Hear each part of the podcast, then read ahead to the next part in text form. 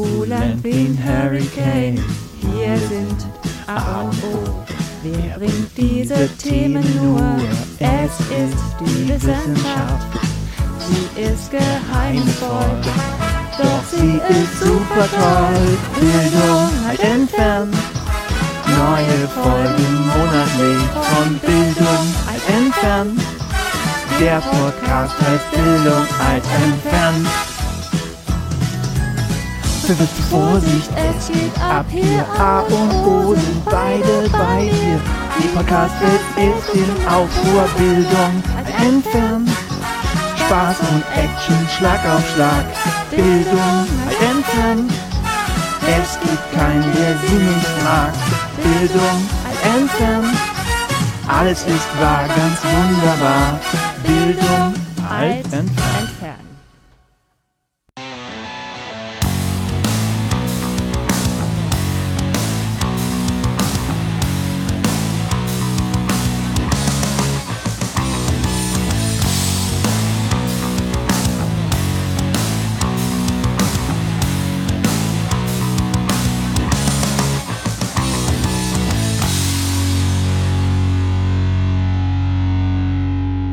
Alt entfernen. Folge 20 vom 9. Oktober 2019, direkt aus dem Entenhausen der Bildung. Mit mir heute wieder dabei mein Dunkelduck Oliver Tacke. Quack, quack. Und ich bin die Gundel Gaukelei Anja Lorenz. Hallo. Hallo. Ich bin total enttäuscht, dass die jetzt nicht so, so, wie wir, nee, wie wir das gemacht haben. Ich bin zu, Ich- ich bin zu, Ich habe versucht, so zu reden, wenn du das ja. meinst, aber äh, kann ich nicht. ja. Okay. Da musst du irgendwie ganz komisch sprechen. Weiß ich Ja, nicht. ja, ja, ja, ich- ja. äh, ich weiß nicht, früher war das ein Feature. Also ich kannte auch Leute aus, aus meinem Freundeskreis, die konnten das und ich konnte das, glaube ich, noch nie. Ja, ich, ich bin raus. Deshalb nur, nur Quack, Quack. Tut mir leid. Genau. Ähm, gerade schon, schon besprochen im Vorfeld. Also wenn ihr mal einen Podcast euch überlegt, dann überlegt, also ähm, überlegt euch Namen, die sehr gut in Lieder reinpassen und die man Ja, nicht, wenn, wenn ihr singen möchtet. nicht kürzen muss, wenn man singen Es ist will. ein bisschen gewollt, aber trotzdem schön, hoffentlich. Hoffentlich. Für euch. Für uns sowieso. Gut. Äh, wir haben Folge 20, also das nächste Zehner-Jubiläum. Ähm, ja, macht weiterhin Spaß und wir kriegen, das ist sehr cool, wir kriegen immer mehr Kommentare.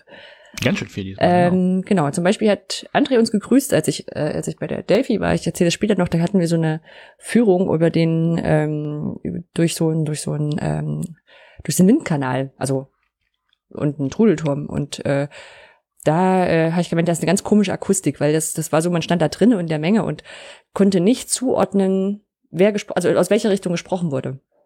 Hm? Ne? Also das, das war sehr, sehr seltsam und äh, hat aber auch, also wenn, hat dann später hat auch einer, einer drin gesungen. Das klang sehr, sehr cool alles, aber sehr, sehr seltsam. Und äh, André hat auf Twitter empfohlen, äh, doch da einfach mal eine Podcast-Folge aufzunehmen. Aber ich glaube, die Akustik, da muss man, also, das müssen Tontechniker machen. Bin ja froh, dass es hier im normalen Raum klappt. Ja. Ja.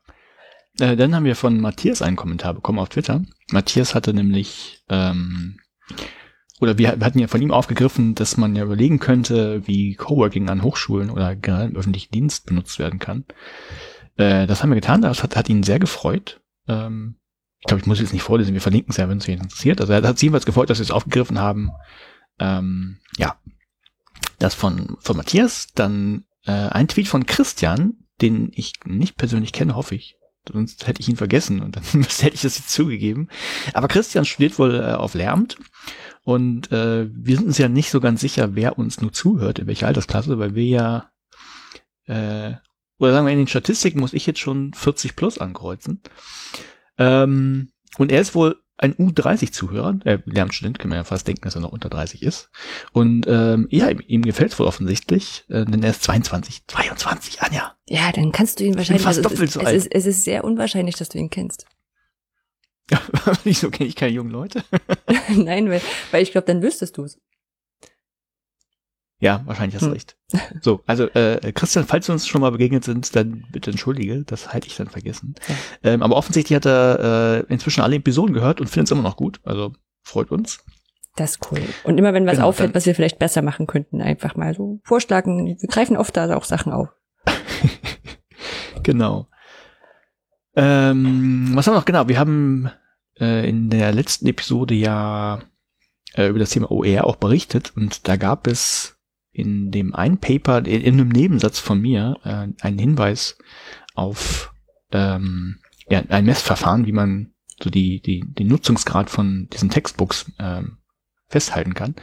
Und David war sich nicht mehr ganz sicher, wo er das gehört hatte. Und ich habe dann tatsächlich nochmal unseren eigenen Podcast gehört, was irgendwie ein bisschen komisch ist, das mache ich ja sonst nicht. Es ist doch ein bisschen komisch, wenn man sich selber hört. Und ich habe dann nochmal ausgeguckt, was es war. Es war eben diese, dieses, ähm, dieses TAUS, dieses äh, Textbook Assessment and Usage Scale habe ich ihm nochmal rausgesucht. Also, äh, wenn ihr was bei uns hört und ihr fragt dann nochmal, wo war denn das genau, dann hören wir auch gegebenenfalls uns selber nochmal und liefern dann die Infos. Genau, vielleicht denke ich nachher noch dran und pack das auch bei den alten Shownotes noch in die, in die Shownotes. Ja, also. Den Link. Kennst das, ja. Ja, stimmt. Gucken wir mal. Und, oh, dann natürlich der aller, der allerschönste Tweet, äh, der kam von methodisch inkorrekt. Sie schrieben einfach nur an uns Profis.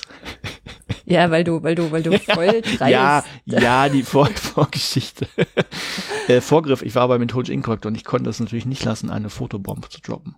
Ja, vielleicht nochmal zur Erklärung, wer methodisch inkorrekt nicht kennen sollte, äh, sollte sich auf alle Fälle mal hören. Das ist ein ganz toller Podcast von zwei Physikern, die ähm, Ja, ähm, die, ein, die eine starke ich jetzt Inspiration für unseren Podcast waren. Und äh, äh, die jetzt auf Roadshow sind mit äh, einem kleinen Programm zu Wissenschaft und Wissenschaftlichkeit.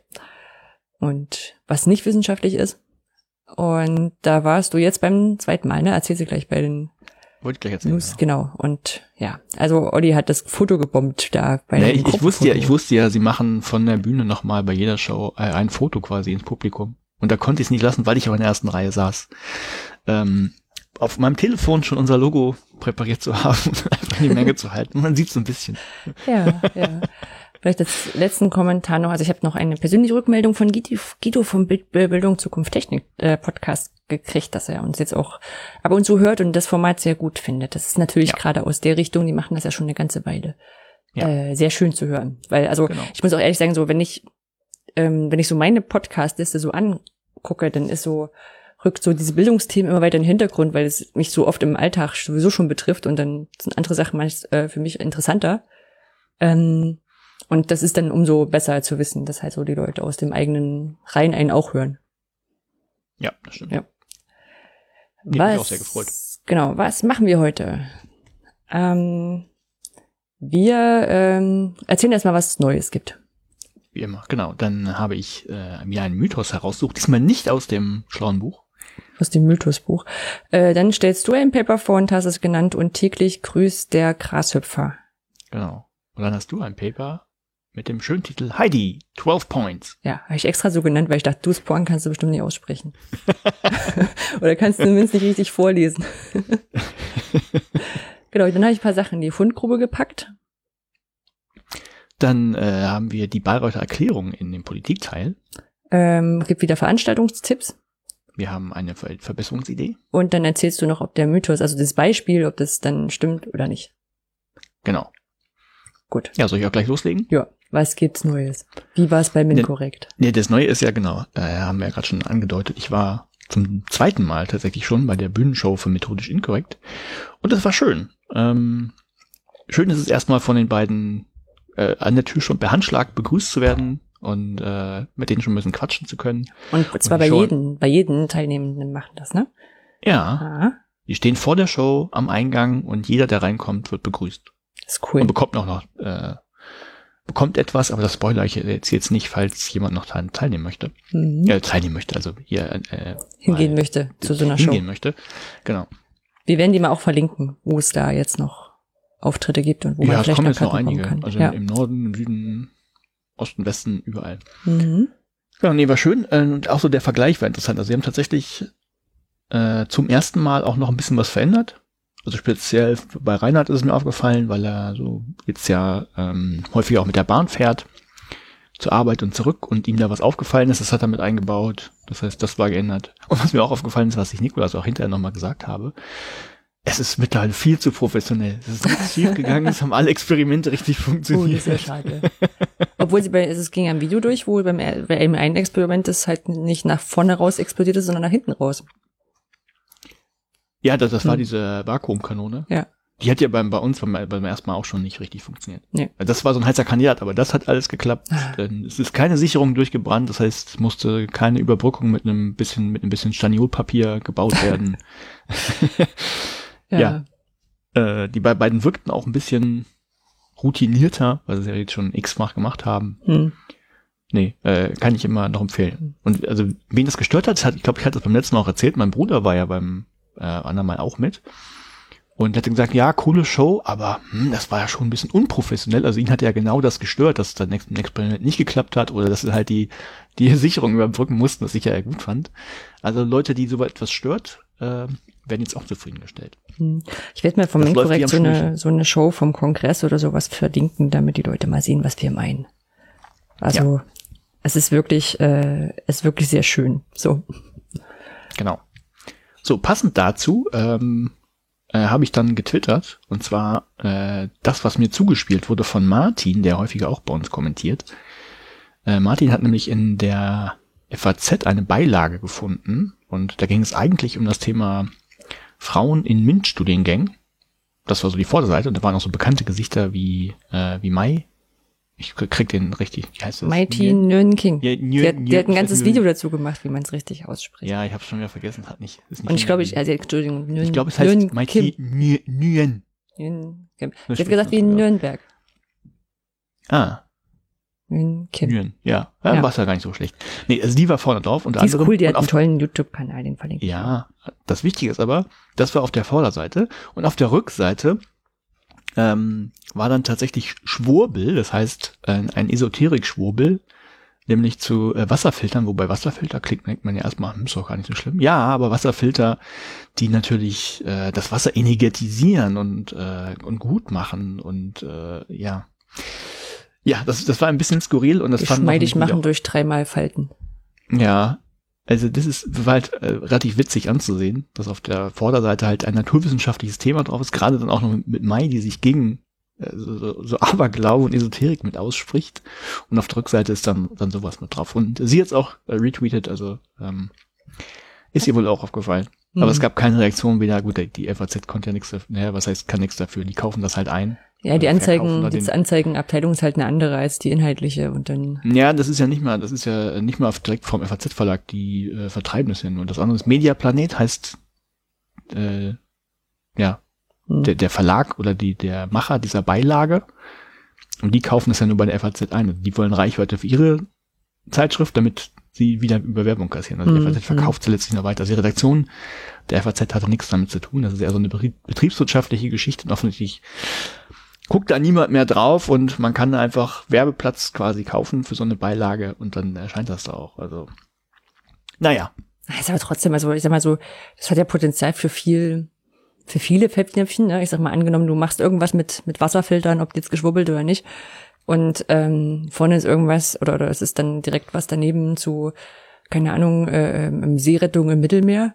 Das sind auch keine gute Kombination. Also ich glaube, einfach mal da drüber gucken und sagen, passt das so Ja, halbwegs, das ist aber, Der FAZ vermutlich vollkommen egal. hm, das kann sein. Es gibt ja die Beilage, ne, die ist halt zum Thema Mint, bupp, und was Mhm. dann, dann da noch an Werbung drin ist, ob die da nochmal richtig drauf gucken. Ja. Es gibt ja Kohle.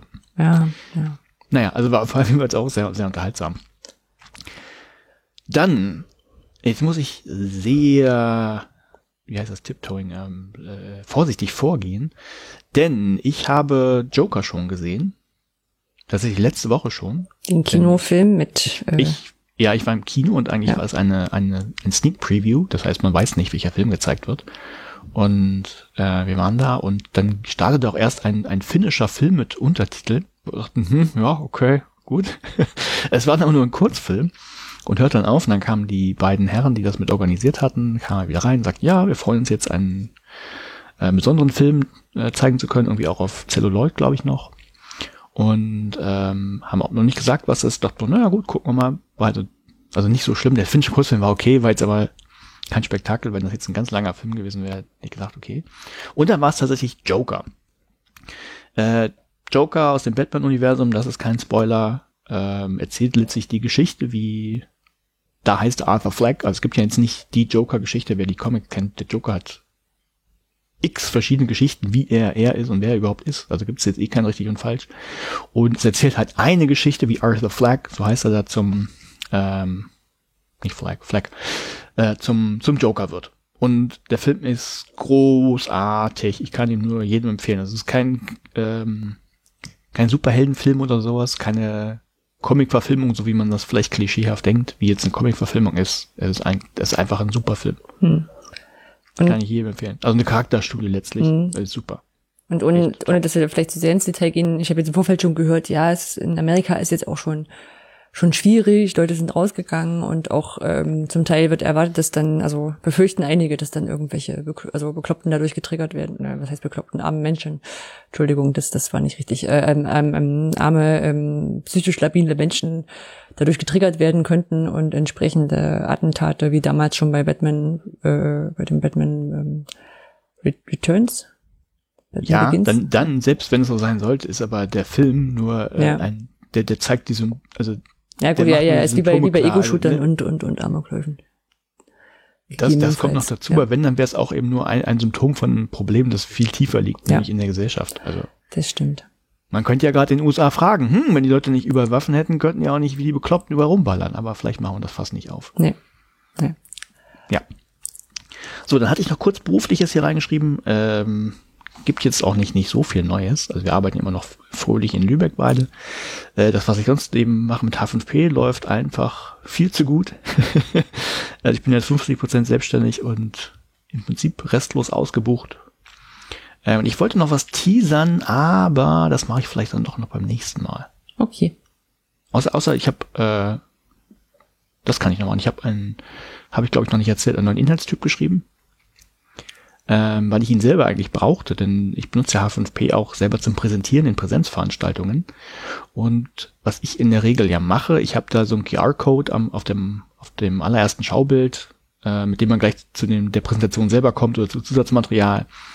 Und ähm, H5P unterstützt halt oder unterstützte bis jetzt noch keine QR-Codes direkt. Das heißt, man muss immer irgendwie einen Dienst aufrufen, da eben eine URL eintippen und ähm, sich den QR-Code generieren lassen, das Bild speichern, dann wieder hochladen, ist halt irgendwie mühselig. Und ich habe jetzt das Ganze in H5P umgebaut und gleich noch aufgebohrt. Das heißt, man kann nicht nur eine, URL nehmen und sich dazu einen QR-Code generieren lassen. Das geht ja auch für, für Termine, für einfach für irgendwelche beliebigen Texte, äh, für Geokoordinaten und alles Mögliche.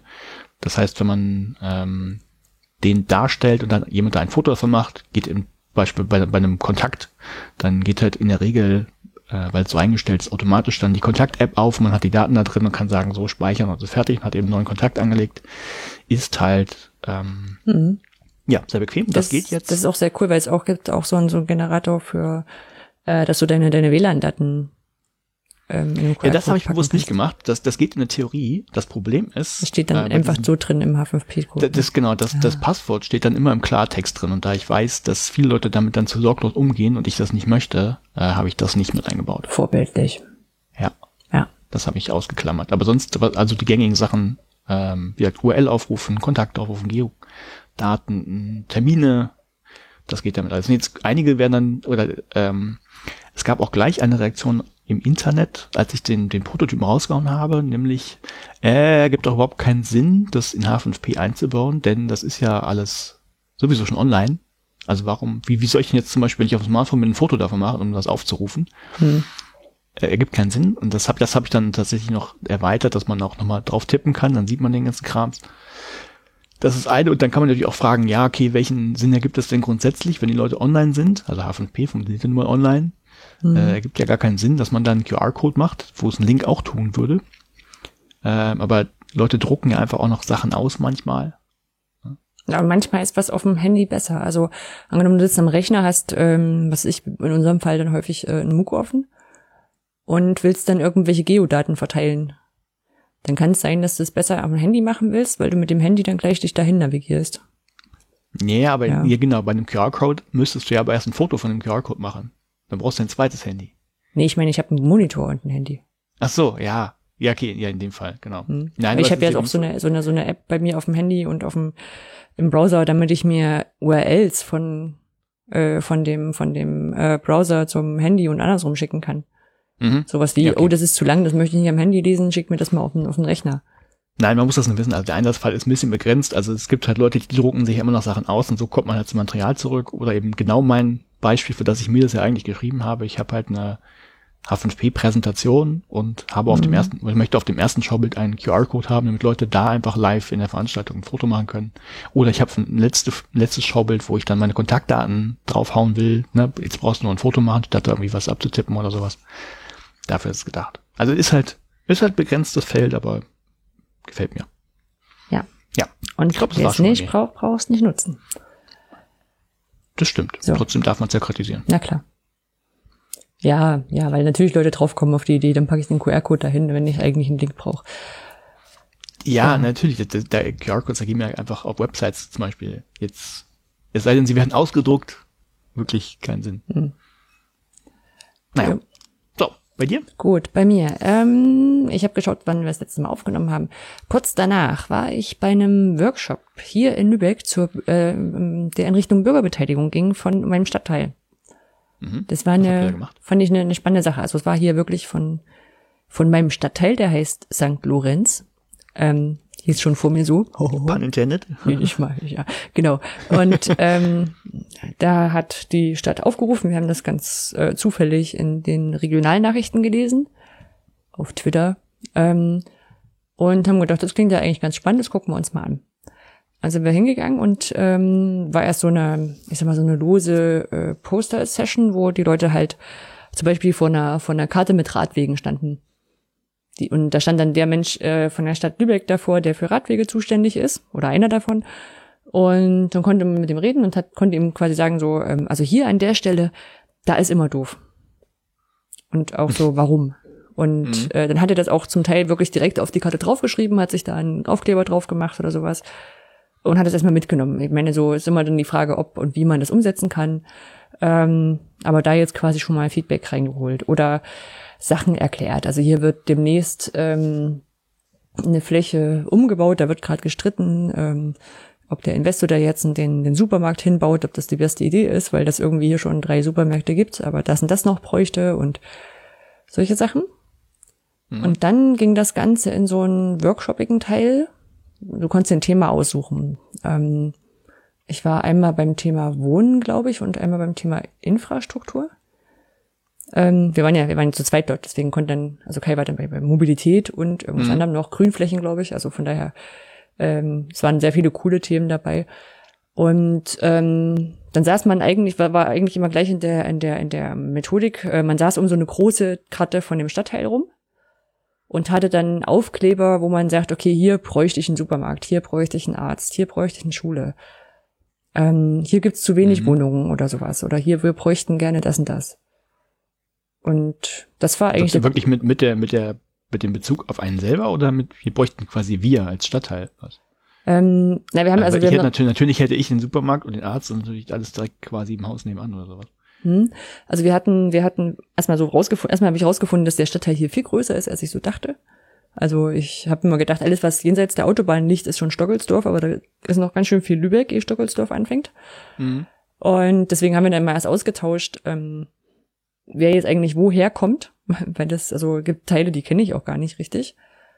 Und ähm, dann war es schon so, dass dann die einen gesagt haben, also hier ist, hier gibt's ja einen Supermarkt, aber wenn ich jetzt hier hinten wohnen würde, wo wäre denn dann der nächste? Und meistens sah, saß dann jemand aus der Stadtentwicklungsarbeitsgruppe übrigens rum und konnte einem das beantworten.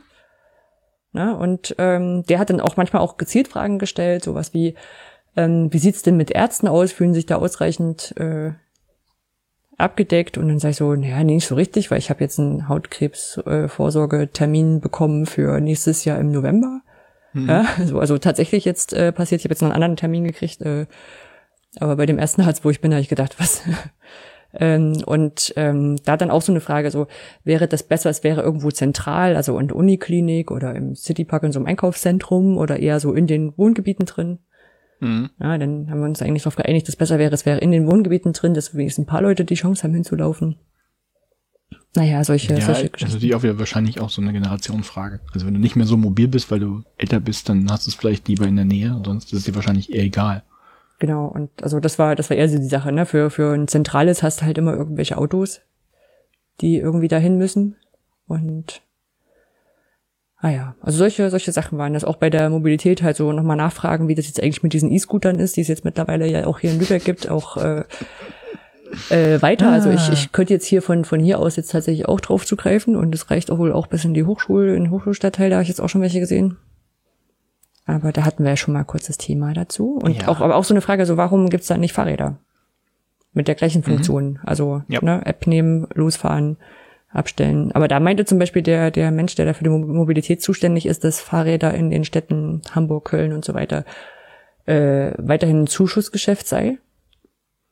Ja, also da müsste wohl die Stadt eigentlich Ich kann mir nicht verdienen, dass die mit den E-Scootern Geld verdienen. Genau, und da habe ich ihn gefragt, wie es mit E-Scootern ist, und da hat er gesagt, da schießt die Stadt aktuell nichts zu.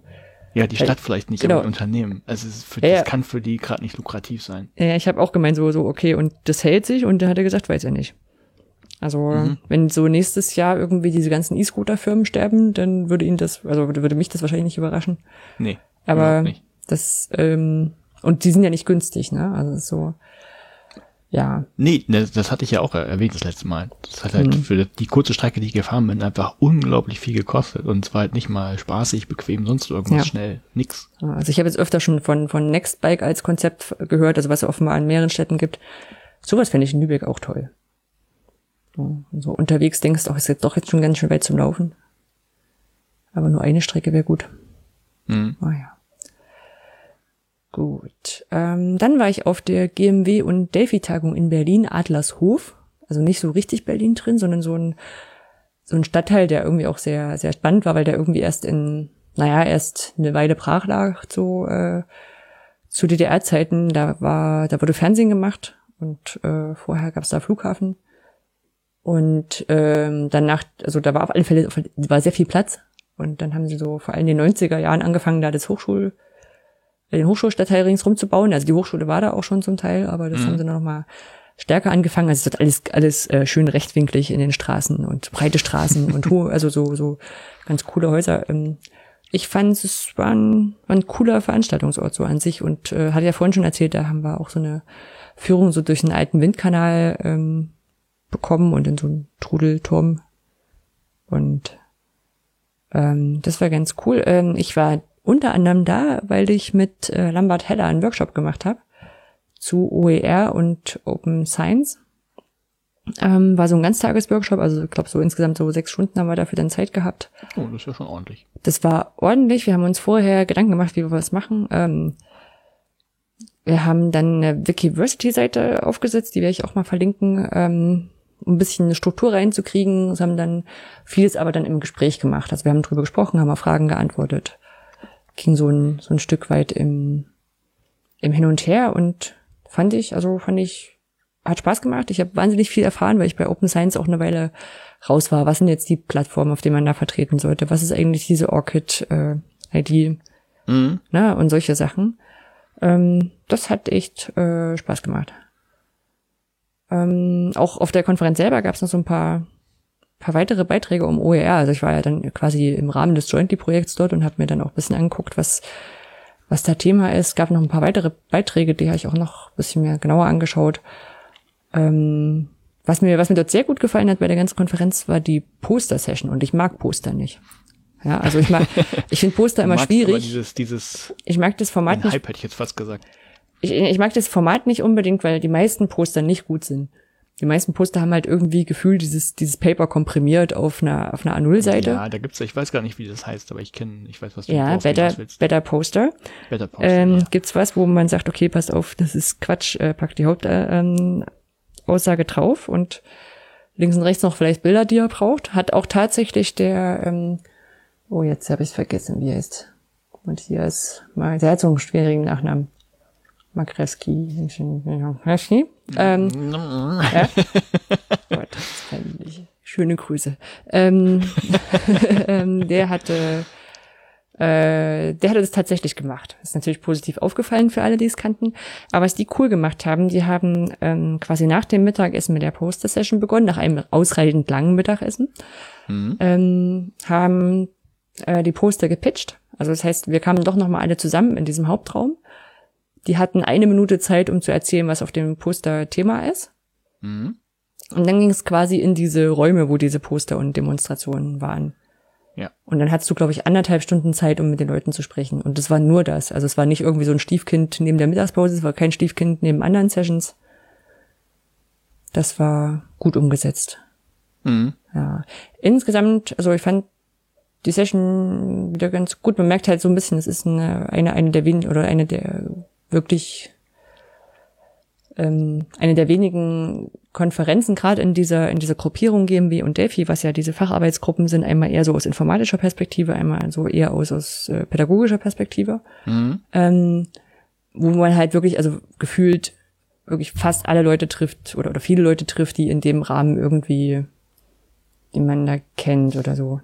Ja, also ich will jetzt nicht sagen, dass die Leute, die nicht da waren, dass die nicht wichtig wären oder sowas, ist Quatsch, sondern im Sinne von, dass man wirklich echt viele bekannte Gesichter dann wieder treffen Ja. kann. Es ist sehr schön auch durchmischt von ähm, Nachwuchswissenschaftlerinnen, Nachwuchswissenschaftlern und ich sag mal wirklich so die die die alten Hasen und Koryphäen, ne? Also irgendwie also ich weiß nicht, ich war damals 2019 im ersten Mal dort und dann waren halt da so Gabi Reinmann und Rolf Schulmeister und Mhm. ich glaube Peter Baumgartner war auch da, ne? Also so, so alle Leute, von denen man bisher nur Sachen gelesen hat. Und ähm, so ähnlich ist es da weiterhin. Ja. Das war schon nicht schlecht, aber ich muss sagen, das Programm fand ich ein bisschen dünn. Was meinst du mit Programm? Also ähm, man hat ja dann verschiedene, also hat ja Vorträge und verschiedene Tracks. Und gerade bei der GMW war das nur meistens nur ein Vortragstrack, also einer einen Vortrag gleichzeitig von der GMW. Und das habe ich habe ich breiter in der in Erinnerung. Woran lag das? Lag das, dass Das, wenig Einreichungen das kann gab, ich nicht oder? sagen. Also ich weiß auch keine Ablehnungsquoten. Ne? Also es ist ja ähm, prinzipiell ist es ja so, man reicht Beiträge ein und dann werden welche abgelehnt, andere werden angenommen. Das sollte davon abhängig sein, wie gut die Qualität der Paper sind. Genau. Ist nicht immer so, muss man sagen, und zwar in beide Richtungen. Und ähm, es gibt Konferenzen, die rühmen sich damit, dass sie extrem hohe Ablehnungsquoten haben, was dann für eine gute Qualität sprechen soll, weil ja nur wirklich die Besten der Besten der Besten durchkommen. Mhm. Ähm, es gibt andere Konferenzen, die nehmen alles an, was kommt, um, naja, also jeder, jedes Paper erbringt einen Teilnehmer, der das Geld bezahlt. Mhm. Ja, also es ist halt auch ein Geschäftsmodell, so eine Konferenz. Mm, Ich muss sagen, bisher lagen die beide Konferenzen, glaube ich, immer ganz gut im Mittelfeld. Ja, also weil ich glaube, wenn man ein solides Paper geschrieben hat, mm, hatte man ganz gute Chancen reinzukommen. Ja. Und das war auch, naja, bis auf ein, zwei Sachen, wo ich dachte so, oho, und da gab es nichts Besseres. Aber das hat man manchmal, hat man manchmal schon dabei, wo man sagt so, okay, wir haben, was ich nicht, wir haben eine, wir haben irgendwas ausprobiert in einem Seminar und 50, äh, 75 Prozent der Studierenden fanden es gut. Das ist halt schon so eine Sache, wo ich sage, ach tatsächlich. Also das und darüber musste man ein Paper schreiben. Das ist so. Ähm, Hm, Ja, aber an- andererseits, ähm, sonst kriegst du ja von so Experimenten auch nie was mit. Also klar kannst du sagen, wenn nichts Vernünftiges rauskommt, muss ich auch nicht davon wissen. mh, Aber einfach nur mal, um, um zu sehen, dass es sowas gibt, das ist ja jetzt auch nicht verkehrt. Ja, also prinzipiell Frage, schon, das aber es unter war- Wissenschaft laufen muss, das, das wäre jetzt natürlich die Frage. ja, es war aber auch jetzt, also ich fand den Innovationsgrad auch nicht so hoch. Vielleicht auch so, kommt immer drauf an, wer da vor einem sitzt. okay. Ja, also vielleicht bin ich auch falsche Zielgruppe gewesen. Ähm, ja, also da hätte ich mir schon ein bisschen was, was mehr erwartet an einigen Stellen, aber sonst, also waren auch richtig, richtig exzellente Beiträge dabei, ähm, aus dem, aus dem Maker Education, aus, äh, ähm, der, äh, der, der Leuchten, Leuchtenberger, Leuchtenbürger, von dem hat man einmal, hatten wir einmal ein Paper hier auch besprochen. Der hat äh, auch Ähm, erzählt, wie er, der hatte äh, sich selber das- beforscht. Ja, das war, genau, das war die, äh, der, die Geschichte mit dem, wo ich das erst falsch verstanden hatte. Genau, genau, der auch gegen kommentiert hat. Den habe ich da in live getroffen. Ah, okay. Ja. Ja. cool. Was hat er so erzählt? Ähm, der hatte ein, ähm, der hat seine Slides ja mit einer Art Trivial.js gemacht, Mhm. also im Unterricht und hat das Ganze erweitert für OER. Und jetzt frage ich mich noch genau, was es war. Ich glaube, es war um die, genau, um die Metadaten besser auszuschreiben. Ja? Okay. Und das ist halt, das ist halt sowas, wo ich sage, das ist ein solides Paper. Ähm, ne, also hat halt das reingebaut. Er teilt dieses Wissen, wie er das gemacht hat. Er teilt das, den Stage, äh, Kurs dazu, den Code dazu, zeigt, wie es aussieht, fertig. Mhm. Ne, also jetzt ähm, nichts, wo man drüber streiten muss, glaube ich. Also weiß ich nicht, wenn jeder seine Lieblingsmetadaten hat vielleicht, aber es ist halt ein Ding, das was echt cool und, und solide ist und auch denen Metadaten, die, fehlt. das ist ja, das ist ja überall anders, was du jetzt genau brauchst. Ja.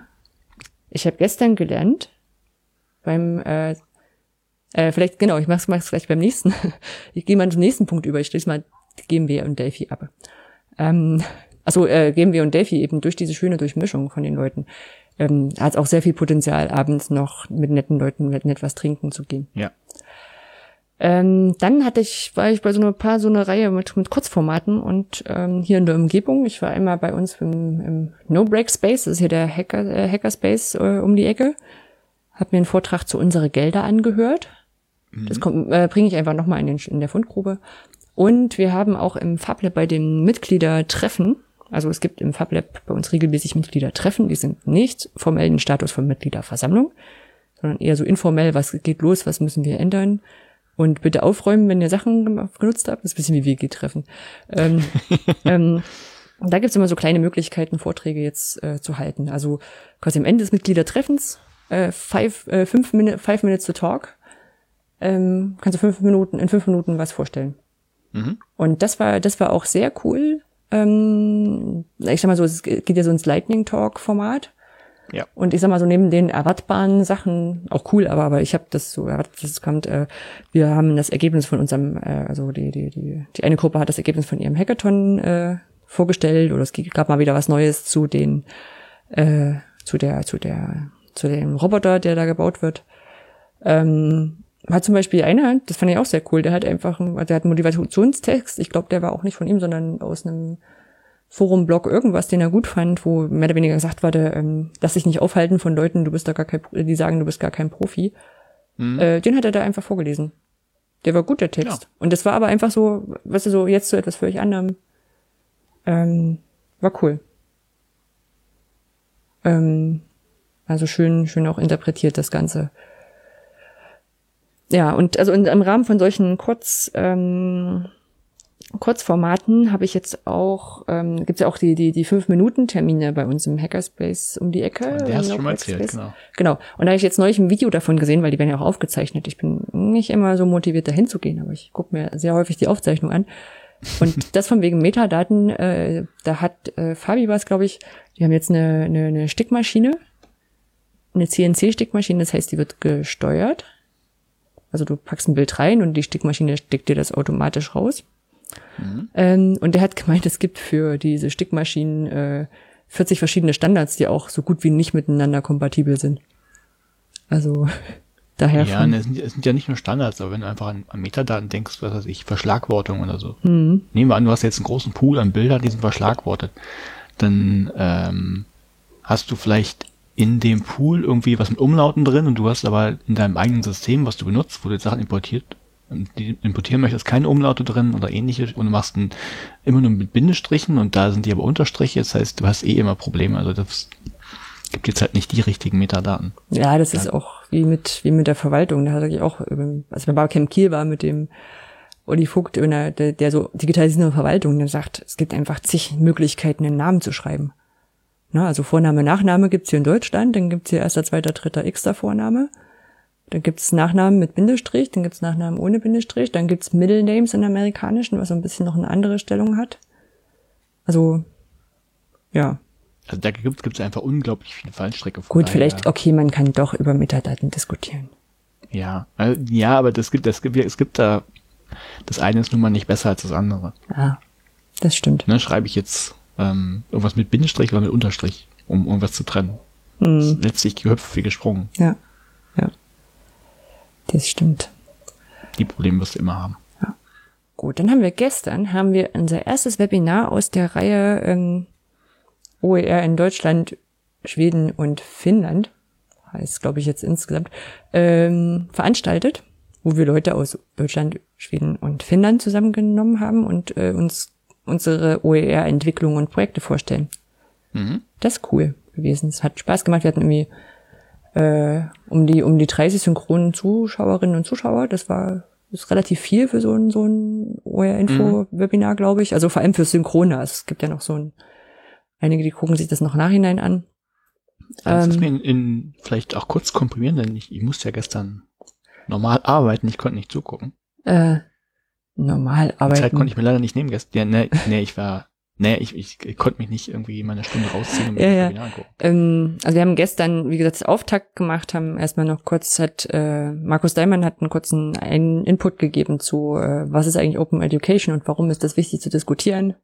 Na, also weil halt eben auch Bildung auch, ähm, naja, Agendas und Hidden Agendas durchlässt. Und ähm, dann habe ich äh, so diese ganz, ganz kurz die Geschichte von deutschen OER versucht zu erzählen, also so bis, bis 2015 mit Grasputzelbewegungen üblicherweise und danach auch wirklich mit den Förderprogrammen. Ja. Und warum es dafür nicht viel Geld gibt gerade. Also nicht viel ist ja wirklich, also im Vergleich halt zu anderen Sachen. Ähm, und dann hat Jörg Pareikes aus Schweden erzählt, ähm, wie das so langsam gekommen ist. Also er hat auch äh, das gut begründen können, weil jetzt, also gerade er hat es aus Hochschulperspektive vor allem erzählt, in Schweden hast du eine Plattform, wo du dich an den Hochschulen anmelden kannst Mhm. und ähm, meldest dich halt da an und kriegst da dein Zeug. Und es ist halt, also der Bedarf nach sowas ist gar nicht groß, groß da. Also großes zentrales System, was, was wir in Deutschland wir uns gar nicht vorstellen können durch den Aber Föderalismus. es werden doch jetzt in den Bundesländern einzelne Repositories gebaut. ja? Ja, vielleicht kommt man Ah, auch irgendwann dahin, hört, dass man dann eine traurig. übergreifende Suche macht. Ja. Ja, den Umgang muss man, Umweg muss man in, in Deutschland leider gehen. Genau, und dann hat Ilmari, den Nachnamen weiß ich, ist schwer, ähm, aus, aus Finnland und seine, seine Kollegin Anna, die haben eben auch diese, diese Initiativen von der, von der finnischen, ähm, ich glaube, das Bildungsministerium ist das nochmal vorgestellt. Mhm. Und haben auch ganz kurz das Thema angerissen, was eigentlich beim Urheberrecht jetzt unterschiedlich ist, weil gerade im deutschsprachigen Bereich äh, kommen wir immer wieder drauf, dass wir NC und ND nicht so richtig unter OER zählen. Damit gehen andere Länder anders um. Mhm. Ja, genau. Ansonsten, ja, das kann man sich hinterher noch angucken. Ich weiß gar nicht, ob die Aufzeichnung schon raus ist. Ah, Ähm, ach, guter Hinweis. Ja. da wird es eine Aufzeichnung geben, genau. Ähm, und es gibt noch zwei weitere Termine. Der nächste ist der 11.11. Mhm. Äh, und da will ich nicht dabei sein können. Deswegen wird das jemand anders moderieren wahrscheinlich. Okay. Und ähm, da geht's eher um die, ähm, die, die Leuchtturmprojekte Mhm. mhm, aus den jeweiligen Ländern. Gut, und vielleicht als letztes Thema jetzt äh, heute ist Mittwoch, der 9.10. Das heißt, wir machen uns morgen schon auf den Weg zum Edu-Camp. Also wir fahren Tag eher hin, übernachten noch bei der Familie um die Ecke, um am Freitag sehr zeitig dort beim Edu-Camp sein zu können. Ein bisschen mit aufzubauen und so. Und ja, da habe ich in letzter Zeit einiges Mach das mal. Ich habe ja keinen Platz bekommen. Einiges vorbereitet. Es tut mir sehr leid. Ich glaube, wir haben es beim letzten Mal schon erzählt, warum das der Ja, Fall ist. Also der Fall ist nicht, weil wir dich nicht leiden können. Der Fall ist auch nicht, weil wir sagen können, also wir gesagt haben, es ich, reichen nicht 100 nochmal Leute. erklären. Ja, aber genau, sondern weil wir eine bestimmte Art der Finanzierung haben. Ja, und da habe ich mich sehr damit beschäftigt in letzter Zeit, unter anderem, ähm, also das ist jetzt die erste Mitgliederversammlung, die ich da auch leite als äh, Vorstandsvorsitzende. Und es ist schon so, dass du jedes Mal wieder davor sitzt und denkst so, warum? Okay, keine Ahnung. also ich habe mir dann die, die, die Slides vom letzten Mal und auch das Protokoll vom letzten Mal einfach genommen, habe dann erstmal angefangen, das Zeug abzuschreiben, beziehungsweise das, was ja immer irgendwie durchkommt, zu machen. Ähm, und dann sitzt man halt davor und hast so, so einen Punkt wie, ähm, dass im Protokoll steht, äh, so und so viele Mitglieder sind da und wir sind damit beschlussfähig. Und dann denke ich so, okay, ab wann sind wir eigentlich beschlussfähig? Und dann guckt man die Satzung und denkt so, verdammt, das müsste ich wahrscheinlich wissen. Ähm, die Antwort ist immer. In der Satzung steht, wir sind immer ab- beschlussfähig, unabhängig von der Zahl der Mitglieder. Aber sowas muss ich halt dann immer nachgucken und jedes Mal denke ich so, oh ey, sowas sollte man, glaube ich, wissen dann vom eigenen Verein oder so, aber naja. Hm. Hm. Naja. Halb so wild. Naja, mal gucken. Also es waren jetzt irgendwie noch zwei, drei Anmerkungen, die unser Kassenwart dran gemacht hat, dass irgendwelche Zahlen, die ich aus, aus dem Dokument habe, nicht die aktuellen wären. Hm. Aber so an sich ging es dann doch. Und genau, ansonsten habe ich noch schon eine Session angekündigt, weil ähm, durch diese, diese Wahl für das nächste Edu-Camp ähm, schon die Frage aufgekommen ist, ob das jetzt so eine gute Sache ist, das immer so gegeneinander antreten zu lassen und die Frage und, und dass die Leute, die halt dann quasi das, den Zuschlag nicht bekommen, den Aufwand vorher haben und ob man das nicht besser integrieren könnte und so. Und dann machen wir eine Session dazu. Mhm. Und wenn da was Brauchbares bei rauskommt und die Mitglieder das wollen, dann können wir das beschließen und dann ist es dann anders. Ja. Also das ist der Vorteil Ja, bei so einem demokratischen Verein. Also ich kann mich, kann mich einfach, also an vielen Stellen auch sagen, okay, wir machen es jetzt so, wie es in Statuten steht, weil das hat die Community irgendwann beschlossen und ich kriege nur Ärger, wenn ich das anders mache. Ähm, aber das heißt ja nicht, dass man die Statuten nicht auch ändern kann. Das stimmt. Und ich war gestern noch im FabLab, um was fürs EduCamp zu basteln. Ich verrate es aber noch nicht, falls das jetzt jemand auf dem Weg zum EduCamp hört. Vielleicht schaffen wir das, ich weiß ja nicht. Also wenn Donnerstag rauskommen oder so, dann Ja, das sollte hinhauen. ja. Ich find's schön. Ist das das, von dem du mir erzählt hattest? Ja, Ah, okay. Farbe wird lila glitzernd sein. Gut. Aber von daher beim nächsten Mal mehr über das EduCamp, wie es war. Gut, dann machen wir weiter. Ja. Äh, wir haben wieder einen Mythos oder vielleicht auch nicht. Und äh, diesmal habe ich es versucht, wirklich einmal in so einen Satz zu fassen, in eine Aussage, die ich einfach mal vorlese und dann äh, unkommentiert stehen lasse und am Ende auflöse, was da dran ist. Ähm, der Satz lautet, Latein fördert die allgemeine Intelligenz, logisches Denkvermögen und erleichtert es, deutsche Grammatik und romanische Sprachen zu lernen. Hm. Ne? Wirkungspause, Ja. da gucken wir drauf. Hm, okay. Ähm, kann ja vorher mal raten. Also das eine ist mit diesen romanischen Sprachen, das habe ich bei Französisch und Spanisch gemerkt, dass es doch irgendwie sehr zusammenhängt und das ist ja auch eine romanische Sprache, glaube ich, und von daher nicht so Genau, das ist ja so dieses, dieses weist drauf hin. Und meine zweite Evidenz, warum es äh, stimmen könnte, ist, dass du es nicht aus dem Mythenbuch hast. Ja, wenn ich es aus dem Mythen, ach stimmt, das sollte ich vielleicht auch dann das nächste Mal nicht dazu sagen, wenn ich es aus dem Mythenbuch habe. Ja, aber es kann, Mythen kommen ja aber auch nee, das woanders stimmt nicht, das stimmt nicht. Das sind ja auch Sachen, nee, das stimmt nicht ganz. Also der Aufhänger ist zwar, es gibt viele Mythen, aber da sind immer noch, ähm, das wird ja alles auseinandergenommen. Da sind immer wieder Sachen dabei, die dann, wo es dann doch passt. Also Na ist gut, doch kein guter Indikator. na gut, Oder nur ein begrenzt guter. gut, schauen wir. gut, kommen wir jetzt zur Hauptkategorie, sag ich mal. Pe Paper Ja. alt entfernen. Du fängst an. Genau, wir haben wahrscheinlich auch zwei Paper. Nicht beim letzten Mal. genau. Meine Überschrift lautet, und täglich grüßt der Grashüpfer. Was könnte das sein, Anja? Also ich habe vorher nicht gegoogelt, aber ich glaube, ich kann meine nämlich erinnern zu können, dass du Grashüpfer den Move schon mal gemacht hast. Dass der Grashüpfer von Biene Meier Flip heißt. Richtig. Und darauf, und darauf aufbauend würde ich sagen, es geht um Flip Classroom. Korrekt. Siehst du, so genial ist so eine Brücke, die vergisst Ja, man ja, nicht wir wieder. verschmelzen bereits miteinander. Das ist schon. Genau, genau, der Bezug ist ähm, mein Beitrag aus Episode 16, ich habe nachgeschaut. Da hieß, hieß der, das, oder ich habe es genannt, Zeugnistag für den Grashüpfer. Ah, Weil es da eben eine Studie dazu gab, die mal geguckt hat, welche positiven und negativen Effekte es gibt beim Flip Classroom. mhm. Und ich habe tatsächlich eine weitere Studie gefunden, die sich mit diesem Thema auseinandersetzt. Und ich fand sie aus verschiedenen Gründen ganz schön. Da gehe ich auch gleich noch drauf ein. Also es gibt in dem Flip Classroom, so kurz nochmal für, für diejenigen, die es noch nicht kennen, so vielleicht in einem Satz. Was ist der Flip Classroom? Wenn man es ganz breit fassen möchte, ist das einfach ein ja, Lehr-Lernmodell, bei dem man so diese lehrendenzentrierte Phase, also aus dem Hörsaal oder aus dem Klassenzimmer, je nachdem, ob man an der Uni ist oder in der Schule ist, einfach rausverlagert, also die nimmt man da weg ähm, und lagert die davor, um einfach in der Phase, wenn man zusammen äh, in so einem Lehrraum, ich nenne es jetzt Lehrraum oder Lernraum, dann hat man nicht Hörsaal, sondern Klassenzimmer.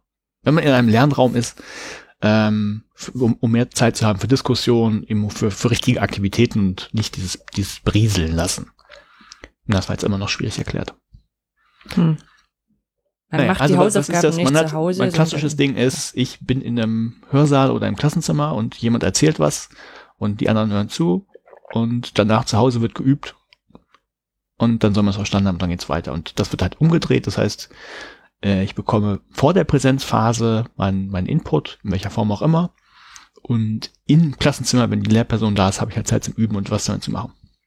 Ja. Das ist das Grund, Grundmodell. Da gibt es natürlich wieder zigtausend Variationen und Gestaltungsmöglichkeiten. Ja, und wird manchmal auch in, Inverted Classroom genannt und wir machen das Fach nicht nochmal auf, was der Unterschied Nein. ist. Wenn ihr, wenn ihr es Äh. nicht wisst, dann schreibt es einfach mal, sonst erklären wir es jedes Mal neu. Oder so. Ja. Genau. So, und ähm, wie gesagt, vor vier Episoden, da ging es ja darum, welche positiven und negativen Effekte es denn da gibt. Das war, ein, war eine Metastudie. Und es gibt eine andere Metastudie, die hat im, trägt im Titel schon das, was sie jetzt versucht rauszubekommen.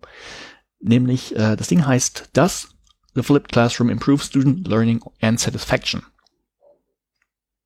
Mhm. Ja, ja, jetzt- Und die, okay. es ist Betteridge Law und nein wäre Ja. auch falsch. Ah, genau, das, das ähm, genau, Hm. da habe ich drauf gewartet, dass das kommt. Das Ganze eben, eben so ein systematischer Überblick, auch eine Meta-Analyse. Allerdings ein bisschen schöner als das beim letzten Mal. Ähm, kurz zurück zum letzten Mal, also dieses Ding vor vier Episoden war eben auch eine Metastudie, die hat angefangen äh, aus einer, einer Social Sciences Datenbank äh, Papers rauszusuchen, hat da 206 Paper gefunden, am Ende blieben 71 über. Ähm, weil die wegen diverser Kriterien halt rausgeflogen sind. Das heißt, war jetzt zwar auch schon eine Menge, aber jetzt noch nicht so groß, war eben beschränkt auf Englisch und so ein paar andere Sachen. Das haben wir hier gleich alles nicht, aber da komme ich gleich drauf. Äh, warum ich das auch sehr schön fand, denn äh, weil, die Autoren, die Namen oder AutorInnen, namentlich Thorsten Lorg und äh, Ranvai Gröm-Saale, äh, an der Universität in Tromsø arbeiten, was ich natürlich sehr schön fand. Hättest du das mal vor Weil- einem Jahr gehabt, dann hättest du vorbeigehen können. Dann hat, Mit das habe ich auch überlegt. Dann wäre ich wahrscheinlich echt nochmal vorbeigegangen, hab, hätte gefragt, äh, ob wir mal ein Interview machen können. Und wann ist es rausgekommen? Äh, 20. August. Dann hättest äh, dann dann hättest das Paper noch nicht gegeben. Gut. Nee, äh, aber die, die, die waren tatsächlich daran schon am Arbeiten. Da komme Mhm. ich auch gleich drauf. Aber ja, das fand ich natürlich auch sehr schön. Ähm, genau, äh, 20. August erschienen, hat er gesagt, in Aera Open. Das ist wohl eine Zeitschrift von äh, der American Educational Research Association.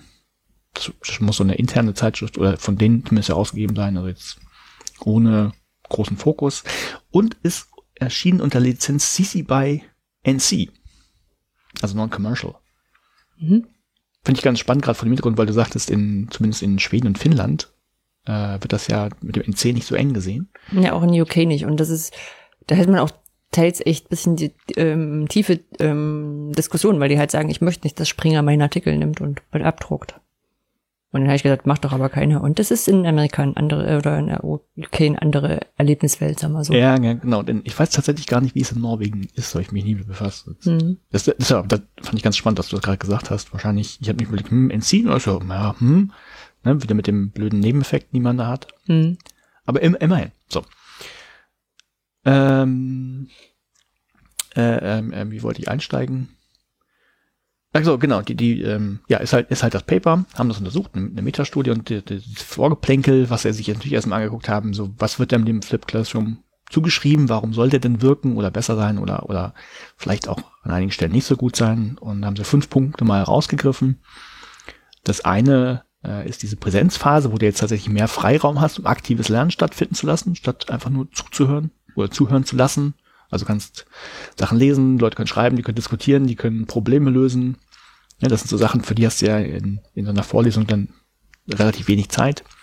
Wenn man eine Vorlesung ähm, jetzt als das, das äh, die Kontrollgruppe nimmt oder die Kontrollmethode, die du dir anguckst, dann soziales Lernen, was ja in dieser, auch in dieser Interaktion, äh, in der Präsenzphase stattfinden kann. Also du kannst halt mit anderen Lernen interagieren, du kannst in Gruppen zusammenarbeiten oder vielleicht auch Zweierteams, was wegfällt. Das soll halt positive Effekte haben. Da gibt's halt ähm, grundsätzlicher Studien zu, unabhängig vom Flip Classroom, dass das positiv sein soll. Dann gibt es, ähm, jetzt sind wir beim Inverted Classroom vielleicht, diese vorbereitenden Tests oder Quizzes zwischendurch. Also, die, äh, was heißt zwischendurch? Die können also als Safe Assessment einfach am Ende von der Vorbereitungsphase geschaltet werden. Die können am Anfang von der Präsenzphase nochmal so zum ähm, Einstieg gemacht werden. Da gibt's jetzt so, so ein paar bef kleine Befunde, also so allgemeinere Studien, wo man sagt, okay, ist äh, jetzt kein Rieseneffekt, aber funktioniert, bringt was.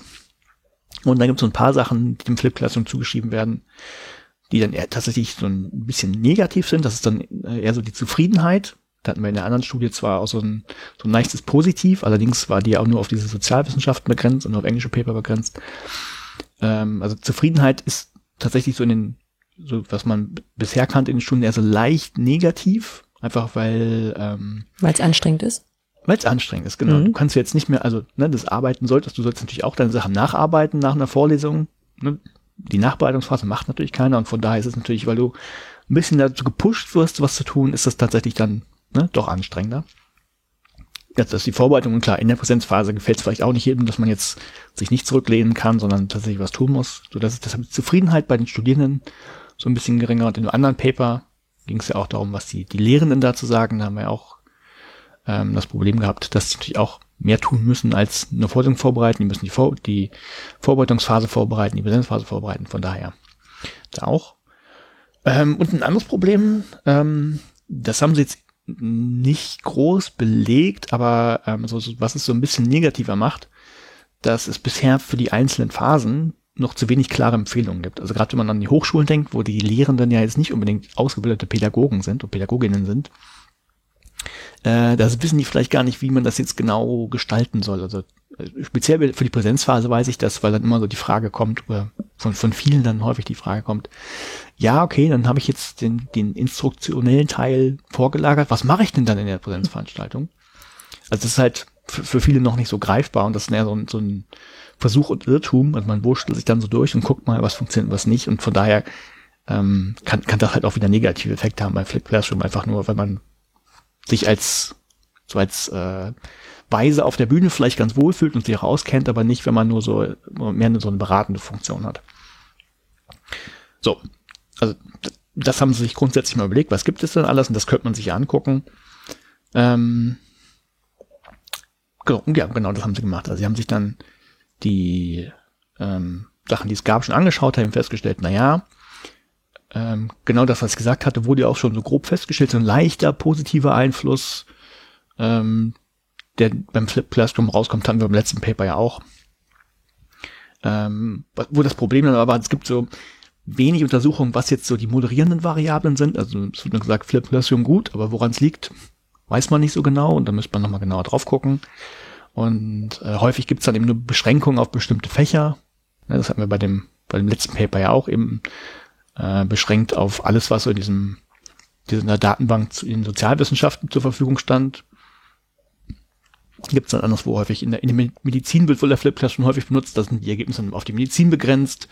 So, und die, die wollten halt mal so einen, einen großen Überblick machen und haben das ein bisschen breiter gefasst. Und sie wollten drei Fragen beantworten. Äh, Frage Nummer eins, so ganz allgemein, ohne da jetzt in die Tiefe auch zu gehen, oder, oder sehr in die Tiefe zu gehen, hat der Flip Classroom einen Einfluss auf das Lernen, also bezogen auf Noten oder Durchfallquoten, irgendwas in der Richtung. Kann man erstmal nur mit Ja und Nein beantworten.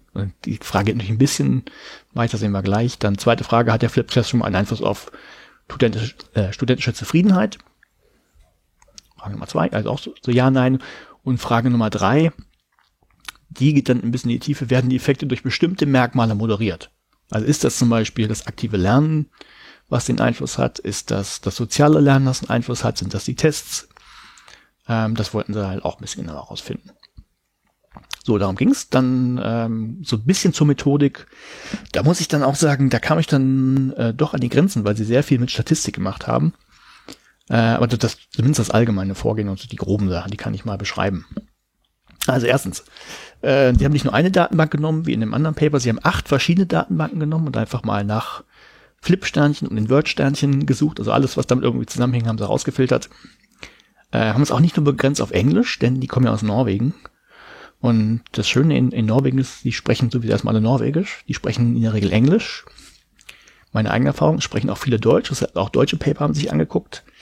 Und skandinavische Sprachen grundsätzlich, also noch Dänisch und Schwedisch dazu. Das heißt, auch sprachlich gesehen haben wir jetzt eine größere Bandbreite als sonst. Äh, sie haben sich alles angeguckt, was zwischen 2010 und bis Mai 2017 erschienen ist. Das heißt, da war der Punkt, wo sie gesagt haben, so jetzt machen wir einen Cut. Das heißt, deshalb meinte ich, wenn ich es letztes Jahr gewusst hätte, hätte ich tatsächlich mal vorbeigehen können, weil sie da schon dabei gewesen sein müssen, sonst hätten sie ja nicht Mai 2017 Schluss gemacht. Mhm. So, und was dann erstmal rauskam, das waren eben, äh, ich habe nachgeguckt, bei dem anderen äh, Paper haben sie angefangen mit 206 Artikeln, die sie dann auf 71 runtergedampft haben, aufgrund diverser Kriterien. Und hier so die, die erste Ausbaustufe, alles, was sie gefunden haben, in diesen acht Datenbanken, in all den Sprachen, das waren tatsächlich 3569 Artikel. Also eine ganze Menge. Mhm. Das heißt, dann haben sie erstmal, haben sich erstmal die, nur die Abstracts und Ergebnisse angeguckt, um zu sehen, okay, passt das überhaupt äh, zu unseren Fragen? Also ist denn da genau das drin, was, was wir brauchen? Da haben sie schon eine ganze Menge rausgeschmissen. Das muss auch echt eine ganze Weile gedauert haben. Denn nach diesem Schritt hatten sie noch 653 Paper über. Mhm.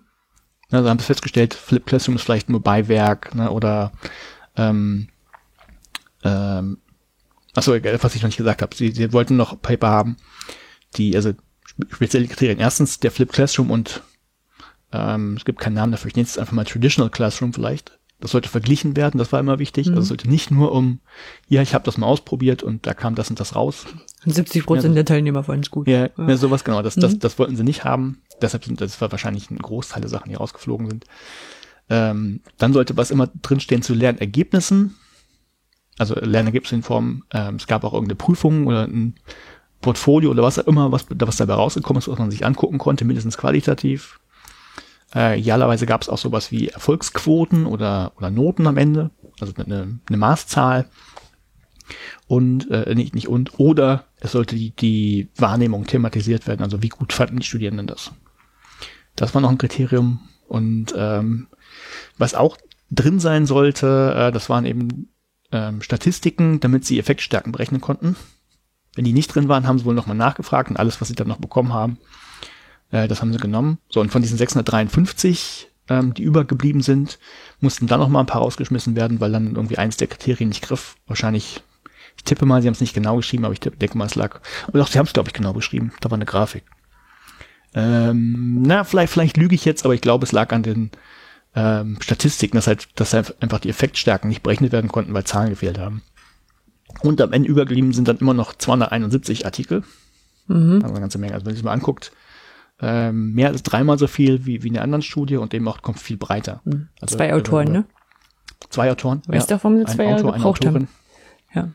Ja, genau. Also die haben ähm, Mhm. alle, allein dieses, dieses Vorfiltern wird schon eine ganze Zeit gefressen haben. Das wird, das wird, glaube ich, spannend. Also jetzt so, so, so nur als, als ein Ding.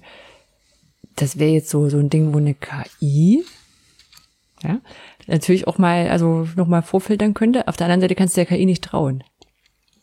Ist kompliziert. Ja, dann musst du erst den Algorithmus so gut machen, dass du dem Ja. trauen kannst. Ne, weil ich sag mal so, so, so, so was zu formulieren, zu sagen, da muss eine Statistik drin sein, da muss eine Bewertung der Studierenden drin sein. Klingt nicht, nicht ganz unmachbar. Aber, ja, na, vor allen Dingen, ja. vor allen Dingen, was ich, da muss eine Statistik drin, die Statistik muss dir die Informationen liefern, um Effektstärken berechnen zu können.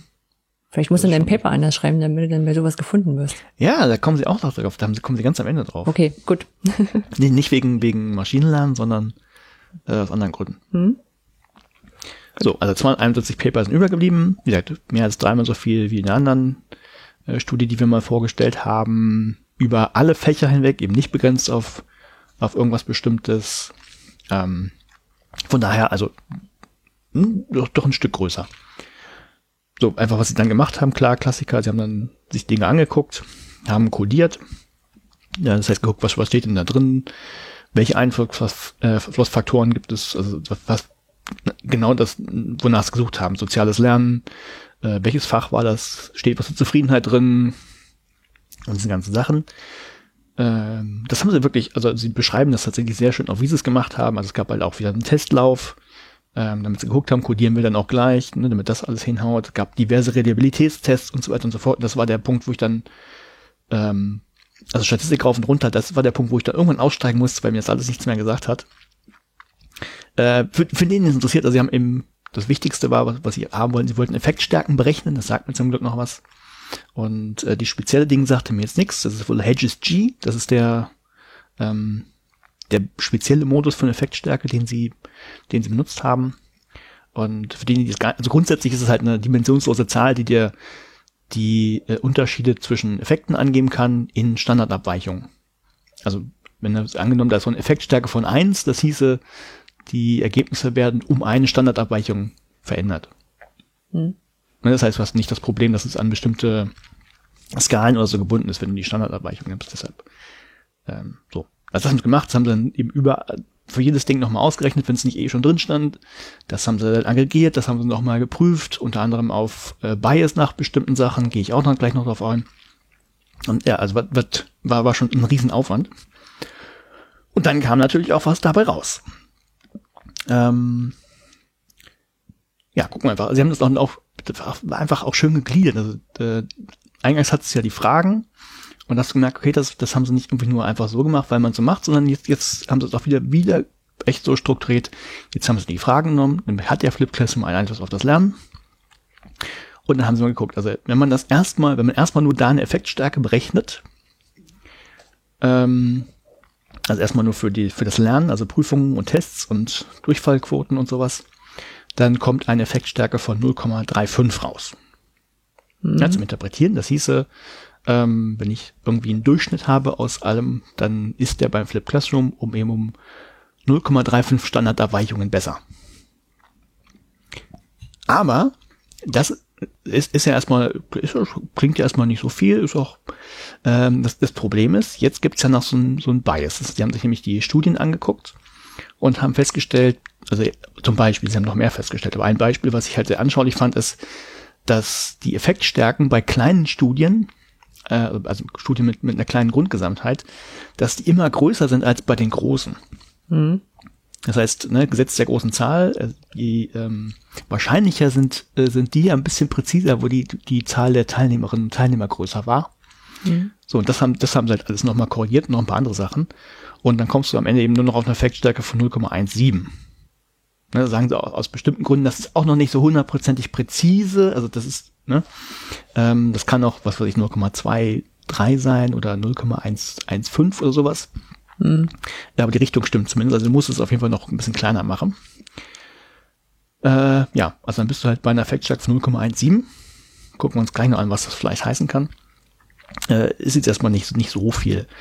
Äh, dann haben sie aber weitergegraben, dann haben sie eben geguckt, wie ist das denn über Disziplinen? Ist das denn da unterschiedlich? Äh, also nach diesen ganzen Moderator-Variablen, die sie sich da angucken wollten. Also zum Beispiel ist das im Fach unterschiedlich. Und es gibt wohl ein paar Unterschiede. Ähm, also der Flip Classroom also, oder die Effektstärke im Flip Classroom ist wohl in den Humanities, also was weiß ich so, Sprachen und, und solchen Sachen, wohl ein bisschen höher als in, in den Naturwissenschaften, also in den MINT-Fächern. Aber ähm, also wohl sogar signifikant unterschiedlich, aber ist jetzt nicht, macht jetzt nicht den, den Riesendreh aus. Ja, dann haben sie überlegt, okay, äh, sie wollten ja wirklich ähm, nicht so in die Tiefe gehen und wollten das ja, also kannst ja über Metastudien noch gar nicht, also kannst ja gar nicht die Details nachher rausgucken, aber eine potenzielle Ursache, die sie zumindest äh, aufstellen können, ähm, die diesen Unterschied ausmacht, ist das aktive Lernen. Ja, also dieses, also das aktive Lernen an sich wäre verantwortlich für den Unterschied und wenn man jetzt die andere Studie nimmt, vom, die wir vor vier Episoden hatten, dann passt das ja ins Bild, denn auch da kam ja raus, ähm, dass dieses aktive Lernen den Unterschied macht, nämlich auch dann, wenn du den Flip Classroom weglässt. Hm. Das heißt, die Ergebnisse, also ne, ging ja leider immer nur um Not- und Durchfallquoten, aber die werden auch dann besser, wenn du aktives Lernen drin hast, ohne das im Flip Classroom zu machen. Also von Also, daher, wenn du quasi schon, schon immer sehr integrativ warst, sehr aktivierend und vielleicht auch die Studentinnen und Studenten zu Hause auch schon viel gemacht haben, sowas dann. ja, genau. Ja. oder wenn du halt sowieso nie eine, nur 90 Minuten Vortrag gemacht hast, sondern eh schon andere Sachen gemacht hast. So, Mhm. also passt, passt auf jeden Fall das Bild. Also das können sie jetzt nicht weder belegen noch ähm, bestätigen anhand der, weil es halt eine Metastudie ist. Aber das haben sie zumindest so als potenzielle Ursache ausgemacht. Äh, ja, ein Problem haben sie noch, noch äh, angemerkt, dass, äh, das ist eben, dass der Flip Classroom noch relativ neu ist, auch wenn es ihn natürlich schon ein paar Jahre gibt und da auch diverse Studien schon zu gemacht werden. Und ähm, häufig ähm, aber nur Einzelstudien gemacht werden. So, wir, wir, also wir machen es jetzt einmal, wir haben eine Vorlesung und vielleicht haben wir so dieselben Studierenden, die haben jetzt erst eine Vorlesung gehabt und jetzt machen wir es in Flip Classroom. Das heißt, du könntest einen direkten Vergleich haben. Dann hast du immer noch das Problem, dass es da so Neuheitseffekte gibt. Das heißt, die Studierenden kennen es gar nicht, für die ist das komplett neu. Hm. Und das, das hat jetzt, kann so in beide Richtungen gehen. Also einmal so ein, oh, das ist was Neues, das ist spannend und dann kriegst du dadurch bessere Ergebnisse, so ein Hawthorne-Effekt. Äh, oder auch andersrum, die Lehrenden kennen sich damit ja gar nicht aus und sind eben schlechter als in einer äh, normalen Vorlesung. Also das, das sind so Faktoren, die, die haben sie gesagt, müsste man noch berücksichtigen können, aber nicht. Hm. So, aber das, ja. Ja, oder du hast dich manchmal ist auch so was Neues doof, weil du hast dich gerade an das Alte gewöhnt und es hast halt Schwierigkeiten im Umgewöhnen. Ja, genau. Und deshalb, deshalb bräuchte man wahrscheinlich echt noch ein paar Jahre, ähm, also jenseits von so Studien, wo halt der Flip Classroom jetzt auch nicht mehr so ein super Exot ist, oder wo du als Studierender das auch schon mal, zumindest schon mal kennst irgendwo von, von woanders und das nicht was komplett Neues ist. Hm. So, aber trotzdem, wir bleiben eben, wenn du alles rausgerechnet hast, immer noch bei einer Effektstärke von ungefähr 0,17. Hm. Also so leicht, leicht positiv. Dann, zweite Frage war, hat der Flip Classroom einen Einfluss auf das studentische, äh, auf die studentische Zufriedenheit? Und dasselbe Spiel, wenn wir Effektstärke berechnen über alle Studien weg, kommst du bei 0,16 raus. Ähm, und wenn du jetzt wieder filterst nach diversen Sachen, die eben äh, für so ein Bias sorgen können, dann landest du bei minus 0,03. Oh. Also sich so, ja, äh, genau, oh, ist, ist dann negativ. Das ist nicht viel Äh, negativ, aber es ist natürlich. Nee, nicht, nicht, nee, genau, deshalb, aber genau das gleiche Spiel, das ist halt noch nicht so super genau.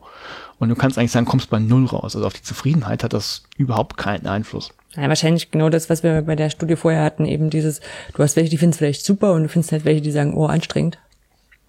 Genau, also das macht keinen. Also wenn, wenn du es machen willst, damit Leute zufriedener sind, äh, kannst du dir im Prinzip sparen. Also natürlich immer nur wie immer im Mittel. Ne? Das kannst jetzt nicht sagen, ist pauschal so, es kann noch besser werden, aber ich würde es nicht machen, wenn nur wenn du um die Zufriedenheit zu erhöhen. Wäre ein bisschen, äh, ein bisschen schräg. Ja, ne, da sagen sie aber auch sehr so, das ist, das ist das eine. Das andere ist, das ist eh so super schwierig zu sagen, weil ähm, schon die Einzelstudien ja immer so auf Selbsterhebung, äh, Selbstauskünften äh, beruhen. Ne, wo eh schon nicht so klar ist, wie ist denn da die Skala. Und da, jetzt machst du noch eine Metastudie und willst dann so eine Effektstärke rausziehen. Ist halt sowieso schon schwierig. Von daher, so pauschal hat, sagen wir erstmal, auf die Zufriedenheit hat jetzt wirklich keinen Einfluss. Weder im Positiven noch im Negativen. Ja. Ähm, genau, so und jetzt so die, die spannenden Sachen, äh, werden diese Effekte denn durch bestimmte Merkmale moderiert. Also wir haben jetzt äh, den, den, den Fall, nehmen wir einfach den ersten, wir haben diese Effektstärke von 0,17. Äh, ist ja erstmal gut. Ähm, aber was ist denn da jetzt, was, was spielt denn da rein? Ist das das aktive Lernen? Ist das das soziale Lernen? Sind das diese Tests, von denen ich da eingangs gesprochen habe, die man machen kann? Und ähm, das Einzige, wie gesagt, ist eh eine Metastudie, ist eh so schwierig, aber was halt A aus der, der Vorrecherche rauskam, so, äh, sowohl als äh, äh, auch in, in der Studie selber, das ist tatsächlich so ein, so ein positiver Effekt, der diesen vorbereitenden Tests zugeschrieben werden kann. Also wenn du so ein, wenn du, ähm, du hast dann die, die Vorphase und hast die, die Präsenzphase und ähm, wenn du da die Stud Studierenden oder, oder ja, Schülerinnen und Schüler unterstützt, indem du ihnen Tests gibst, also Selbstüberprüfungstests, ähm, welcher Form auch immer, also wie was ich gesagt habe, Self-Assessment, wo du halt am Ende von, von einer Einheit nochmal gucken kannst, okay, habe ich jetzt verstanden, oder ähm, was sie besonders nochmal hervorgehoben haben, weil es auch eine andere Studie zu gab, so ein Quiz zu Beginn von der Präsenzphase, einfach um das Wissen nochmal aufzufrischen und ähm, ähm, Leute darauf, auf, darauf einzustimmen, dann hast du schon mal den Abruf von der Information und du kannst dann da halt direkt andocken. Also das, das hat wohl tatsächlich einen, ähm, messbaren, messbaren Effekt. Also es ist wohl eine, eine Moderator-Variable, die man sich tatsächlich nochmal genauer angucken sollte. Und was sie zu ihrer eigenen Überraschung ähm, nicht feststellen konnten, das ist eben ein signifikanter Effekt durch das soziale Lernen. Also ähm, gerade weil es der, also jenseits vom, vom Flip Classroom ähm, auch haufenweise Studien gibt, die sagen, hey, Gruppenarbeit oder in welcher, also ne, oder Gruppenarbeit auch falsch, irgendwie soziales Lernen, also du lernst mit anderen zusammen, ob das nur im Team ist oder wie auch immer, dass das einen positiven Einfluss hat, den konnten sie überhaupt nicht nachweisen. Der überhaupt nicht drin. Äh, hat sie auch, wie gesagt, unerwartetes Ergebnis, haben das natürlich trotzdem mit aufgenommen. Und ähm, die Hypothese ist jetzt tatsächlich, dass da sagen, das ist wahrscheinlich die eigene Methodik, äh, bedingt durch diese Metastudie. Nehmen wir an, ähm, nehmen wir an, dass das könnte einen Effekt haben, dann musst du ja irgendwas haben, wo, womit du den auch belegen kannst und woran das jetzt festgemacht werden kann. Und die Gestaltung dieser, dieser sozialen Lernens, die wird in den, in den Studien halt ganz, ganz selten irgendwie Ja. detailliert beschrieben. Ne, Also wie viele Leute waren das, wie lange haben die was zusammengearbeitet? Und das bräuchtest du eigentlich, um dir das genauer angucken zu können, um jetzt zu sagen, also ne, du hast jetzt keinen Effekt, aber ähm, wenn das doch grundsätzlich ist, dass das einen Effekt hat, den gibt es ja auch in anderen Studien, dann muss es ja an irgendwas liegen. Warum, warum ist der bei Flip Classroom dann nicht sichtbar, zumindest laut den Zahlen? Ja, ganz genau. Und dann deshalb das, sagen sie, können sie jetzt auch nicht beantworten, die Frage. Ähm, aber dafür ähm, bräuchte man halt in, in jetzt kommen wir genau zu dem Punkt, wo, wo wir am Anfang waren, ähm, wo du sagtest, naja, wenn, wenn du so einen Maschinenlernen-Algorithmus hast, der sich das mal angucken soll, äh, dann braucht er auch Anhaltspunkte, die er sich angucken kann. Und ist, Menschen brauchen das auch. Das heißt, sie haben am Ende so, ein- so ein kleines Plädoyer. Äh, wenn ihr Paper schreibt zum Flip Classroom oder vielleicht auch grundsätzlich, dann äh, schreibt doch gerne mal ein paar mehr Details rein, wie jetzt diese, diese aktiven Phasen denn aussehen. Ne, was da gemacht wird. Einfach um es vergleichen zu können. So, aber deshalb erstmal kein Aber was signifikanter ist, wenn dein Paper nur zwölf Druckseiten lang sein darf? Na, dann kannst du ja ähm, auch eine lange Fassung noch extra zur Verfügung Ja, stellen. ich weiß. Das ist aber das ist so ein bisschen das Krux in dem in dem Publikationssystem, dass selbst in Zeiten, wo die meisten Sachen ja nicht mehr auf Papier in, äh, ähm, gedruckt werden oder viele Sachen nicht mehr auf Papier gedruckt werden, trotzdem so der Umfang so in Seitenzahlen und sowas. Naja, gut, aber wenn du, wenn du, ja wird, klar, wenn du es ja. jetzt erwähnst, dann erwähne ich das tatsächlich auch nochmal, wollte ich eigentlich am Ende dranhängen. Aber was die gemacht haben, was ja auch nicht gängig ist oder gängiger werden könnte und helfen kann, das ist ja, wenn man noch Zusatzmaterial zur Verfügung stellt. Also die haben zum Beispiel auch ihre eigenen ähm, äh, Tabellen und Daten, die sie erstellt haben, um Sachen zu berechnen, die Effektstärken, die haben sie auch zur Verfügung gestellt. Kann man sich runterladen, angucken und selber mit rumspielen. Ja, das könnte man natürlich auch mit einer Langfassung von einem extra Paper machen. Ich glaube, ähm, wollten wir es machen oder haben wir es gemacht? Ich glaube, wir haben es gemacht, Christian Spannagel und ich. Mhm. Wir haben auch irgendwo mal eine, eine längere Fassung noch von einem Paper. So, äh, das, ähm, ja, also kann man machen. Was mir auch noch positiv aufgefallen ist, weil du es vorhin auch erwähnt hast, du hast ja Orchid erwähnt, also das ist ja die, die mit ihr hackern, haben die auch. Ne? Ähm, so, aber äh, nur als, als Erwähnung, was, was mir halt auch an diesem Paper grundsätzlich gut gefallen hat. Also, die haben Zusatzmaterial, die haben ein Orchid, die machen halt diesen ganzen Open Science modernen Scheiß. So, Sehr gut. aber wenn man das, wenn man es jetzt zusammenfassen wollte, ähm, so, so ein paar Probleme haben sie natürlich äh, äh, noch erwähnt dem Ganzen. Also ähm, Problem ist so ein, so ein Selektionseffekt, den du drin hast. Grundsätzlich in den Studien, den, den sie jetzt nicht auch nicht nivellieren konnten. Also typischerweise gibst du ja, äh, oder was ja häufig ja drin ist, das sind so die, die äh, Noten, die erzielt wurden im Mittel oder die Durchfallquoten und sowas. Das Problem ist, das sind ja immer nur die, die am Ende auch angekommen sind und dann irgendwie eine Prüfung machen. Hm. Also in den Studien werden, werden ganz selten, äh, wird erwähnt, wie viele Leute denn in den Kurs mal angefangen haben und dann am Ende überhaupt noch über sind. Also hüben wie drüben im Flip Classroom wie im Traditional Classroom. Also man weiß nicht, wer am Anfang drin ist und nachher äh, rausfliegt. Also es kann ja sein, dass im Flip Classroom äh, mehr Leute bis zum Ende kommen. Ne, wäre es ein positiver Effekt, äh, den du aber nicht messen kannst. Kann auch sein, dass ja, dass mehr Leute aussteigen, weil sie sagen, nee, das funktioniert nicht. Kann auch sein. Weiß aber keiner. Äh, dann müsstest du eigentlich nochmal so ein, ja, so ein Exit-Poll irgendwie machen. Also eine, angenommen, da, da brechen Leute irgendwie einen Kurs ab, müsste man die vielleicht auch mal fragen, woran es lag. Äh, sowas müsste man halt mit reinrechnen, ähm, konnten sie halt nicht.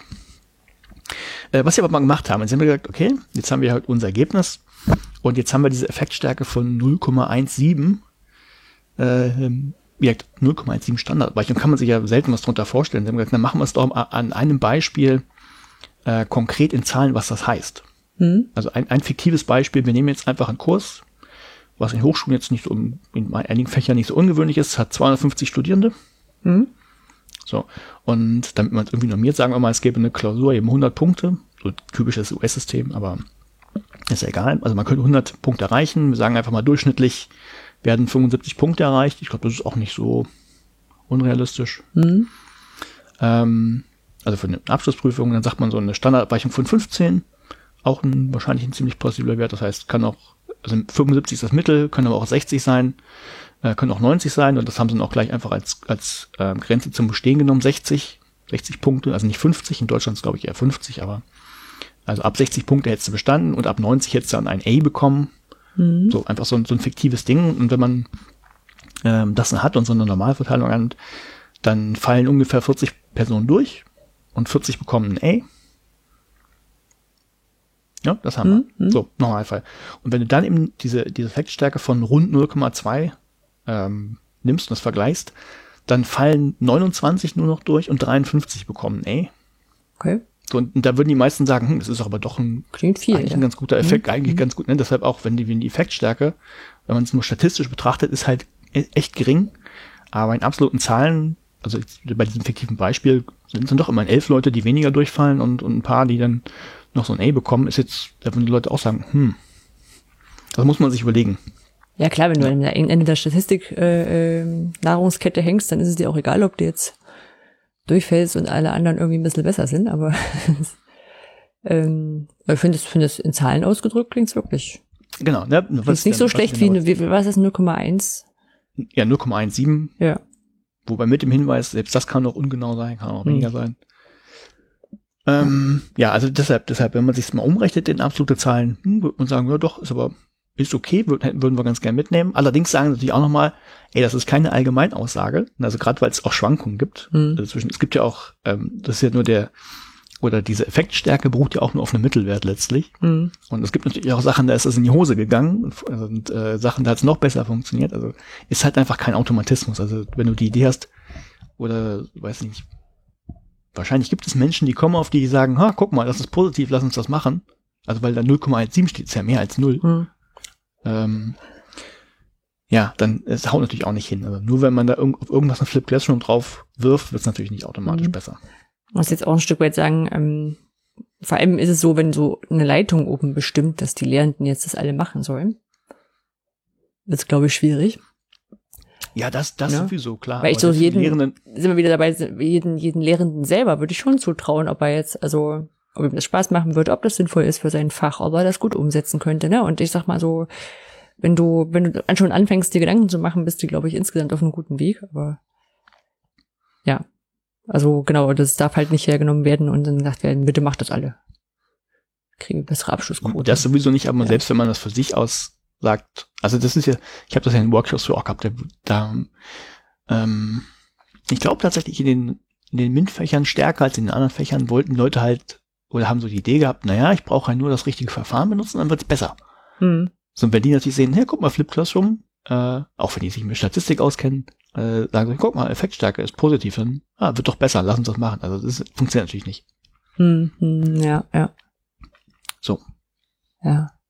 Ja, aber wie gesagt, grundsätzlich Flip Classroom ähm, ein Tick besser muss man sich immer noch überlegen, ob es einem den Aufwand wert ist, gerade wenn wir gehört haben, naja, das aktive Lernen scheint da ja Ich würde gerade sagen, aber mitgenommen habe ich auf alle? Fälle auch dieses, ähm, mal diese Aufgaben in der, in der, in der Selbstlernphase.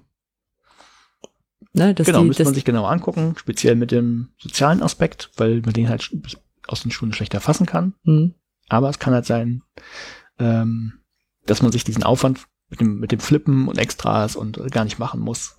Es sei denn, es macht einem echt riesen Spaß. Ne? Dann ist natürlich immer auch, man macht nichts kaputt, aber wenn einem das viel mehr Laune bereitet, ist es natürlich immer noch ein Grund, das machen zu können. ist der wichtigste Grund. Da muss man wahrscheinlich streiten. es sei denn, man argumentiert, naja, dann wird's ja, wenn ich motiviert bin, dann überträgt sich Ich das. kann halt sagen, also wenn Naja. du, wenn du keinen, Naja. keinen Bock drauf hast, dann, dann würde ich bezweifeln, dass du das gut rüberkriegst. Ja. Manchmal. Naja. Hm. Ja, ne, also wenn, so, das, das, dann was, sie schließen dann letztlich nochmal mit, mit äh, diversen Vorschlägen für weitere Publikationen, also nicht, was äh, sie jetzt machen wollen, sondern äh, worüber sie sich gefreut hätten. Und äh, drei habe ich rausgegriffen, oder zwei? Nee, drei.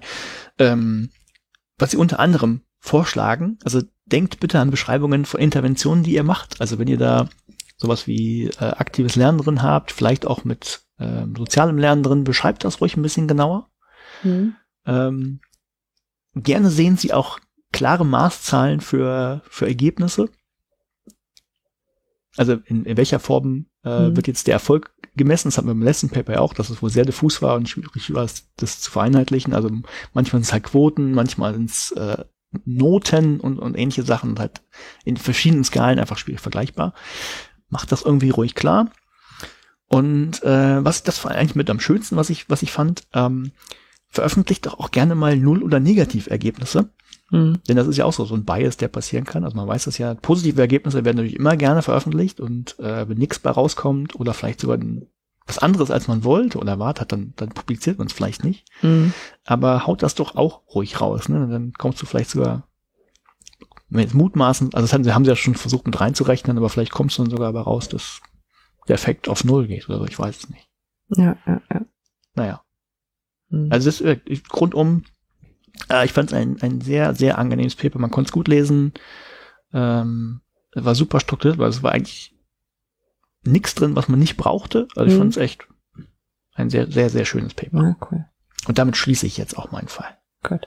Vielleicht noch ein Gedanken von mir dazu. Ähm, weil du sagst, du, das, ähm, die Forderung auch ein Stück weit, das mehr zu beschreiben, was man so macht. Ne? Also soziales Lernen, nicht nur soziales Lernen hinzuschreiben, sondern auch genauer hinzuschreiben, was man da gemacht hat. Mhm. Wie gesagt, das ist auch immer so ein Stück weit, dass die Hochschuldidaktik auch mal stärker in die in die Fachbereiche reingreifen muss. Ne? Also so so so ein Stück weit ähm, habe ich das Gefühl, dass Hochschuldidaktik, ich meine einerseits vor allem eine Serviceeinrichtung ist, ne, wo man so so so, Mhm. so Kurse belegen kann und ähm, die dich allerhöchstens noch dazu äh, anstachelt, hier dieses Scholarship of Teaching and Learning Zeug anzufangen. Ne? Also dass du dich selbst Mhm. untersuchst, wie deine eigene Lehre funktioniert. Ja. Aber ich finde, das kann man halt nur bedingt von einem, ich sag mal, jemand aus einem ganz anderen Fachgebiet. Ne? Also ohne jetzt irgendwie eine, eine Disziplin dissen zu wollen, aber einfach so, was vielleicht weit, also was, was jetzt nicht wenig Überschneidungspunkte mit Didaktik hat, äh, Chemie, Physik, irgendwas naturwissenschaftlich-technisches. Ne? Ähm, das ist nicht so, dass die Leute mal in, im Studium an der Grundlagenvorlesung Pädagogik vorbeikommen. Mhm. Und ähm, ich weiß nicht, ob du das immer verlangen kannst. Also ist natürlich super. Also spätestens dann, wenn sie sich vor Leute hinstellen, wäre es immer, also wäre es eigentlich schon angebracht, sich da mal zu überlegen, was man da tut. Ähm, aber das geht ja immer unterschiedlich tief. Und andersrum brauche ich vielleicht genau die Ergebnisse von denen, die nicht dahin gehen. Also die, Ja. die, die wenig solche Sachen machen. Und deswegen auch so ein bisschen, wo ich dann denke, da muss die Hochschuldidaktik einfach auch selber mal hier, also die Forschung ein Stück weit weiter treiben und auch dann nicht nur bei sich selbst rumhängen. Weil viele von solchen Papern gehen dann immer um, wir machen jetzt ein Seminar mit Pädagogikstudenten, weil die haben wir gerade sowieso da gehabt. Mhm. Ne? Also dann müssen wir halt mal gucken, wie das jemand im Bereich Physik macht oder so. Da ist noch, ist noch eine Forschungslücke. Denk Ja, ich. ja, nicht nur eine Forschungslücke, das ist eine, eine Praxislücke. Ja. Also ich, ich weiß es ja äh, selber, es, es gibt das, genau wie du sagst, ne, dass, dass äh, Lehrende dazu ermuntert werden, auch was zu publizieren über das, was sie machen. Hm. Also genau das gleiche gab es bei Teachfort.eu auch.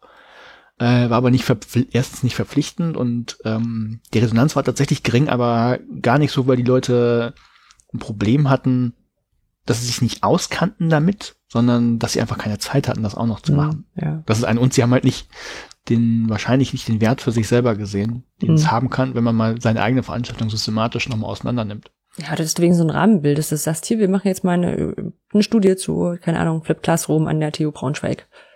Machst einen Aufruf, wer macht denn sowas bei euch? Und dann fällt diesen Physiker, Chemiker, irgendwas. Vielleicht. Ach so, du meintest noch, so. ah, du meintest noch was anderes. Du warst gar nicht beim, beim Sottel speziell, du warst halt, ah, ne, jetzt, jetzt habe ich verstanden. Nee, ich meine, genau, dass das jetzt so die, die Hochschuldidaktik da reingeht, sich das bei denen anguckt und quasi so diesen, diesen, diesen theoretischen Rahmen dazu liefert. Weil wie soll ich denn als, Mhm. als Chemiker oder was auch immer oder Chemikerin wissen, wie ich jetzt diese soziale, diese Zusammenarbeit besser beschreiben kann? Wenn ich da nicht tiefer eingestiegen Ja. bin. ja, das ja, das verstehe ich. Ja. Und da denke ich, kann man noch ein bisschen was machen. Ja. Naja. Ja, Muss mit da anderen Leuten man- reden. Ja. Gut. Gut. Jetzt wirklich Strich drunter, Strich drunter. Ich habe ein Paper gelesen, heißt Heidi 12 Points. Ja. Hast du Theorien? Ich habe natürlich an den Eurovision Song Contest gedacht. Hm? Richtig? Nee, also es geht nicht um Eurovision Song Contest. Naja, aber- ja, aber- aber, aber die, die, das, ist das, das ist die Referenz mit 12 Points, ja, das stimmt. Okay, dann geht es um irgendwas mit Wettbewerben allgemeiner. Hm, Nee? Nein? Nee. Ähm, okay, dann muss ich auf Heidi abspielen. Heidi, bei Heidi denke ich natürlich zuerst an die Heidi, also die, die Alm Heidi. Hat's mit der was Nee. zu tun? okay, äh, dann habe ich wahrscheinlich keinen Anhaltspunkt. Wirklich, also bei Heidi klingelt nicht noch was anderes? Ja, Heidi Klum, aber. Noch ah, was? okay, ah, mit mit 12 Points, okay, ähm, aber dann wäre aber auch wieder bei Nee, Heidi Klum ist auch falsch. Ah, siehst du? Nee, dann. Ah. Was denn noch? Hilfe Heidi? Ach, Hilfe, Heidi. Hilfe. ja, Hilfe, Heidi ist. Hm, darf ich ein bisschen dissen? Na? Also Hilfe, Heidi wird ge gejist, gehypt als, ähm, als ich, ich nehme jetzt den Begriff, der auch genannt wird, KI, obwohl ich den Begriff ja schon bescheuert finde. Und letztlich ist es nur ein, ein festes Regelwerk von Sachen, hey, wenn dies, dann das. Genau.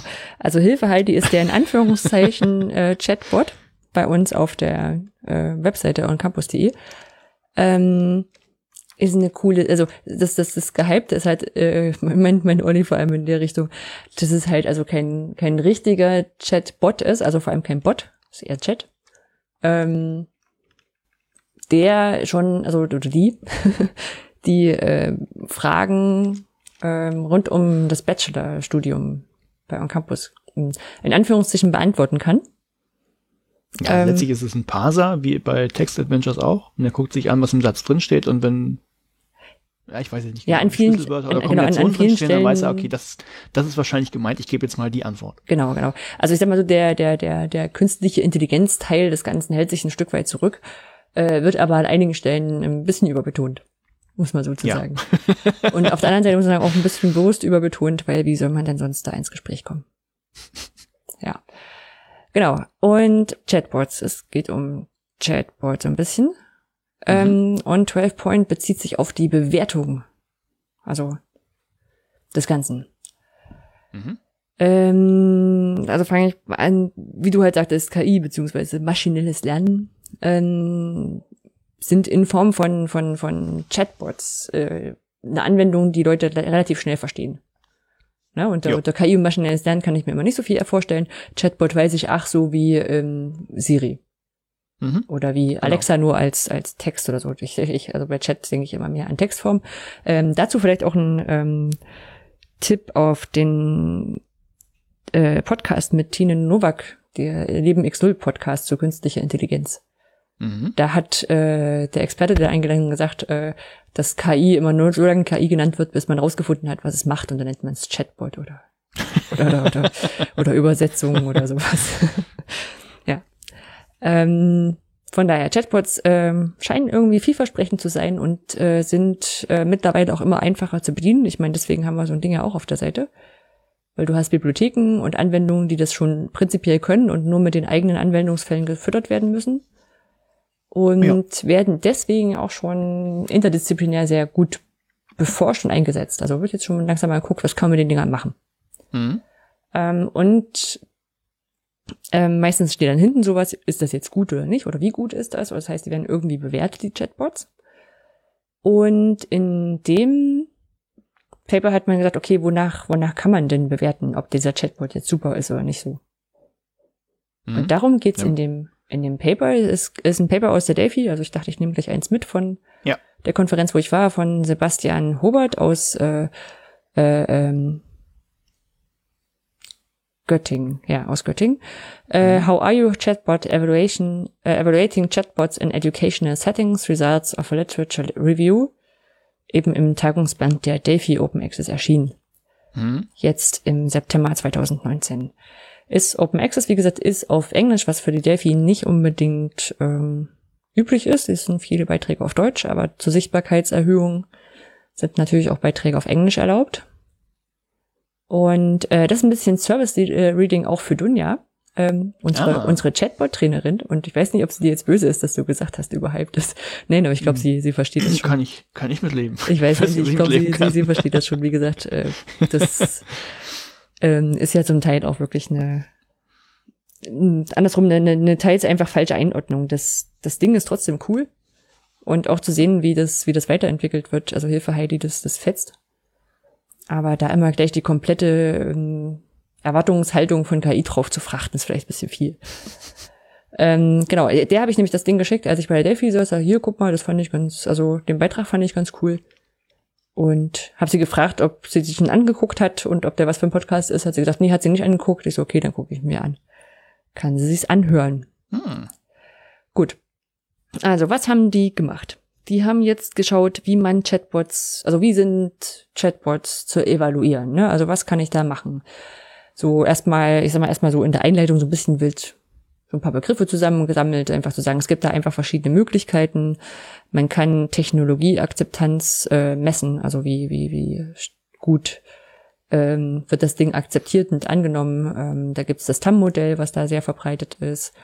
Oder ich kann Usability erforschen. Da gibt's auch ähm, verschiedene Fragebögen, die da sich irgendwie durchgesetzt haben. Da ist UEQ, äh, UEQ, User Experience Questionnaire oder MeQ, Modular Evaluation of Components of User Experience, ähm, sind da, sind da bekannt. Also da gibt's verschiedene Modelle, die in verschiedenen Papern angesetzt wird. Das werden- ich, jetzt, ich hätte spontan einfach nur gefragt, okay, äh, kann mir, ich habe eine Frage gestellt, kriege ich jetzt eine Antwort, mit der ich was anfangen kann? Mhm, mhm, genau. Also es Okay, gibt, es gibt kommt, eben, also, kommt jetzt. Nee, es gibt eben genau diese, ähm, diese ganz verschiedenen Ansätze, eben weil das nicht nur aus der Informatik oder Informationssystemwissenschaft äh, Wissenschaft hinterfragt wird, sondern auch aus der Psychologie, aus der Pädagogik. Und die machen das so alle, wie das in ihren Fachdisziplinen irgendwie halt üblich ist. Mhm. Und deswegen hatten sie als Forschungsfragen für das Paper, welche Ansätze sind denn aktuell zur Evaluation von pädagogischen Conversation Agents, so haben sie genannt als Oberbegriff, verbreitet? Mhm. Und welche Implikationen lassen sich denn dafür für zukünftige Evaluationen ableiten? Okay. Weil eigentlich ist es ja ein bisschen schade, wenn so jede Disziplin das so für sich guckt. Und eigentlich könnten sie in dem gleichen Fragebogen noch drei Fragen mehr stellen und man wüsste halt auch was für die nächste Disziplin noch mehr. Mhm. So ein bisschen als den ganzen, haben sich erstmal so ein bisschen in die, ich sag mal, in die Grundlagen oder, oder erstmal Grundlagen geschaffen, damit man auch weiß, wovon wir reden. Ne? Also das äh, zu sagen, okay, äh, Chatbots, äh, die sind, sind halt Interaktionssysteme, sind häufig visualisiert wie so ein, wie so ein Messenger-System, also wie, wie WhatsApp oder, oder so, so ein Chat eben. Ja. Ähm, können aber auch mit Körpern visualisiert werden. Also so, es wird ja auch mal gesagt, so Chatbots sind so der Nachfolger von Karl Klammer. Mhm. Äh, Karl Klammer für die El äh, für die Jüngeren, ich glaube, das so haben wir mal nach U30 Leuten gefragt. Also für Das Karl Klammer war in, in, in Word so ein, so ein, so ein Versuch, da irgendwie Fragen zu klären. Und er hat eigentlich immer nur gefragt, ob man einen ja. Serienbrief schreiben wollte und niemand wollte einen Serienbrief schreiben. Genau, also das ist also einen künstlichen Körper mitzugeben oder eben auch sprachgesteuerte Systeme wie Alexa. Mhm. Ähm, wie funktionieren solche Dinge in der Regel? Also man hat halt eigentlich eine natürliche Sprache. Und also ich äh, frage jetzt Hilfe Heidi, ähm, ob sie mir einen Witz erzählen kann. Ähm, und ähm, dann kommt, dann wird das analysiert auf irgendwelche Muster. Ne? Also kann ich, kann ich, äh, erkenne ich ein Muster wieder, für das ich schon einen Umsetzungsfall habe. Mhm. Und wenn ich das hab, dann wird es halt einem bekannten Fall zugeordnet. Es wird wieder eine Ausgabe generiert, die in dieser Sprache ist. Also in der natürlichen Sprache ist. Und ähm, das äh, so funktioniert es eigentlich vielerorts. Ne? Also auch diese, Ja. ich sag mal, auch die, der, der künstliche Intelligenz-Teil hält sich bei sehr vielen von diesen, von diesen, ähm, von diesen Anwendungen auf dem Sprache erkennen. Äh, Mhm. basiert darauf. Also das, die wenigsten lernen wirklich dazu, Antworten zu geben, weil die, weil die Datenbasis oft viel zu klein ist, sondern eigentlich geht es Ja. nur darum, rauszufinden, was will der von mir. Und dann Ja. passt das in mein If-Then-Else-Schema, was ich, was ich hinterlegt habe. Mhm. Ja? Du meinst, die, die, das Maschinenlernen findet halt auf der Ebene der Spracherkennung hauptsächlich statt. Genau. Ja. Genau. Also so bei den meisten Anwendungen. Wie gesagt, es gibt ja, Ja. diverse Bots hier, auch dieser, wer war das hier von Microsoft, den sie nachher, den, den nachher die, die Internetnutzer relativ schnell auf frauenfeindlich und rassistisch gekriegt Äh, haben. Tia? Nee. So ähnlich, glaube ich. Ja, ich schreibe mal auf Microsoft Bot so richtig raus. Ähm, also da gibt's einfach auch eine größere Datenbasis, auf der der gebaut hat. Der hat ja von den Mhm. anderen Nutzern im Internet gelernt und dann wird man Genau. halt äh, antifeministischer Rassist. ja. Ähm, genau, und äh, das Gute ist, wie gesagt, es gibt ja jetzt viele Bibliotheken, die einem da helfen. Das, äh, die haben genannt, äh, oft wird es auf der Artificial Markup Language umgesetzt, ne, also eine Auszeichnungssprache. Und ich habe mir die mal angeguckt sogar. Ah, kenne ich auch gar nicht. Ähm, es ist relativ, also selbst relativ selbsterklärend. Also du hast halt letztendlich ein Muster, ne? Also ich habe mal rausgeschrieben jetzt äh, tell me a joke, ne? Also Mhm. sag, erzähl mir einen Witz. Ja. Und dann gibt's so ein so ein Template, also eine ähm, eine, Ant äh, eine Vorlage für eine Antwort. Und beim Joke könnte es halt sowas sein wie äh, nimme random irgendwas aus den drei Witzen. Mhm. Ja, also das äh, ist sehr, ich meine, es ist, ist sehr verständlich, weil du hast eine Eingabe und willst eine Ausgabe zurück. Ähm, aber da gibt's halt eben Bibliotheken, die sowas eben schon machen. Es muss sich nicht jeder neue Witze einfallen lassen. Mhm. Ähm, das ist auch so ein Ding, was, äh, glaube ich, Heidi zu großen Zeiten, äh, zu großen Teilen schon mit konnte, aber halt auch immer wieder neue hinzulernen muss. Also in dem Moment, wo sie quasi eine Frage gestellt wird, die sie nicht einordnen kann, geht das an einen Mitarbeiter oder eine Mitarbeiterin bei uns weiter. Mhm. Und äh, das ist ja das Ding, weshalb Dunja da immer noch damit beschäftigt ist. Äh, Dunja guckt, ich glaube, einen Tag die Woche hat sie sich dafür mit, mit äh, reserviert, guckt dann immer so bei an bei Sachen, die, die Heidi nicht beantworten konnte, ob man da nicht noch eine Standardantwort hinterlegen kann. Ja. Ja, also so, äh, das habe ich glaube ich schon mal erzählt, so, so äh, witzige Sachen, die man vorher so nicht gedacht hätte, wäre sowas, dass, dass die Leute Danke sagen und Heidi dann damit nichts anfallen kann. Oder, Also schon schon witzig, dass sie sich beim Bot bedanken, aber ähm, ja, oder oder ich habe es jetzt auch äh, bei, als ich bei der Delphi war und gesagt habe, ja, wir haben auch so einen Min- Mini Mini Bot und habe den quasi mit vorgeführt. Ähm, äh, wollte der eine sagen, fragst du doch mal, ob sie dich heiraten möchte. Ich so, oh, das interessiert mich auch, ob sie das beantworten kann. Weiß gar nicht, ob sie es mittlerweile kann. genau, und ähm, für diese pädagogischen Chatbots äh, haben sie noch mal rausgenommen, ähm, die können meistens noch so Lernpfade mit abbilden. Ne? Also die wissen dann schon so, die kannst du fragen, was kann ich als nächstes lernen? Oder Mhm. hast du Informationen zu diesem Thema? Ja. Und manchmal wissen die schon, was du dir vorher angeguckt hast und sowas. Das ist ähm, der Hintergrund, was überhaupt, wovon die überhaupt reden. Mhm. Und dann haben sie auch ein Literaturreview gemacht, also so ein, so ein aufwandsextremes Ding. Und haben, äh, dann, dann ist es ja bei der Methodik von so einem Literaturreview, wie du auch beschrieben hast, immer wichtig zu sagen, wie habe ich gesucht, damit andere Leute, die das machen, ähm, das auch tun können. Ja. Und sie haben verschiedene Suchbegriffe sich überlegt. Das sind so Pedagogical Conversational äh, äh, Agent oder AI Teaching Assistant oder Interactive Agent Dialogue System. Ne? Also und die müssen irgendwas mit Teaching oder Learning zu tun gehabt haben. Mhm. Chatbots, die jetzt irgendwie in Shopsystemen eingesetzt werden, also haben sie da nicht interessiert. Sie haben auf bestimmte Quellen zurückgegriffen.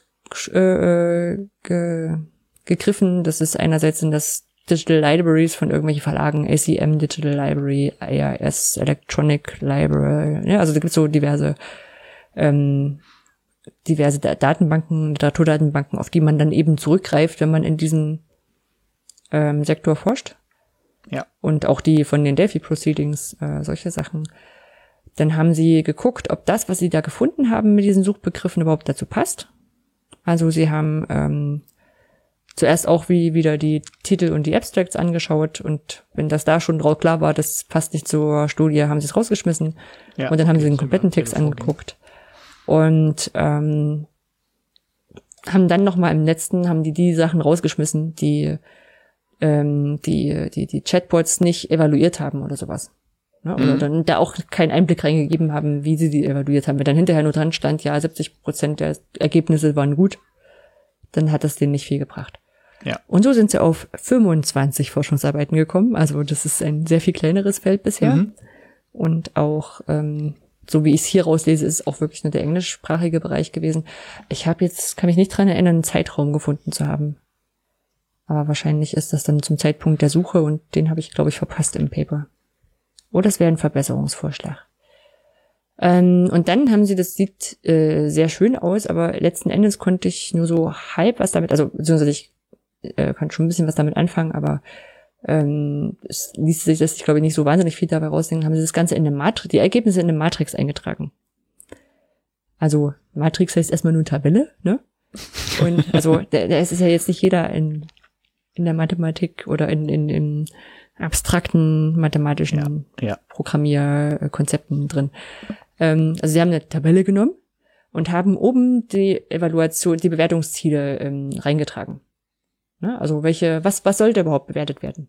Mhm. Und an der anderen Dimension, also an der, an der Seite, haben sie dann reingetragen, mit welchen, ähm, mit welchen Prozessen oder Verfahren wurde das gemacht? Also wie haben die das bewertet? Mhm. Und äh, mit, mit welchen Messinstrumenten? Na, also Fragebogen, Interview, sowas. Ja. Ähm, und da haben sie ein Kreuzchen gemacht, also so nach Motto, dass ähm, da doch, vielleicht lässt sich doch gut denn da was von ablesen. Ähm, da, dass man dann zum Beispiel guckt, äh, die Usability wurde zum Beispiel erforscht mit äh, Laborexperimenten, Feldstudien, sowas. Ne? Also kann man dann quasi gucken, in welchen, in welchen Zeilen diese Kreuze sind und kann dann sagen, okay, wenn ich die, die Usability erforschen möchte, dann könnte ich mir die, die und die Messinstrumente rausnehmen. Ja. Gut, okay, ist doch gut. Ich wusste, es hat einen Sinn. gut. Schauen wir uns mal an, was haben diese Studien an Evaluationszielen, ähm, was sind die angegangen? Ne? Also ähm, generell muss man sagen, das hat schon diese wiedergespiegelt, dass es sehr äh, interdisziplinäre Untersuchungen sind. Am häufigsten wurden Technologieakzeptanz und Anwendung untersucht, ne? also Technology Adoption, will ich mit Technologieanwendung, also habe ich dann tatsächlich genutzt oder eingesetzt. Äh, gesucht, das waren 30 Prozent der Studien, auch oft ähm, der Lernerfolg zu 33, 33 Prozent der Studie, wobei sie da gesagt haben, das hätten sie, bitte? Was, was ist damit Lernerfolg gemeint?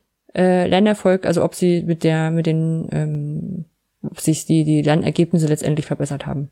Ah, okay, so weit sogar. Okay. Ja. Aber wie gesagt, unterschiedlich, mit unterschiedlichen Messinstrumenten, so weit sind wir noch nicht. Erstmal war das Ziel, den Lernerfolg zu, Mhm. zu messen.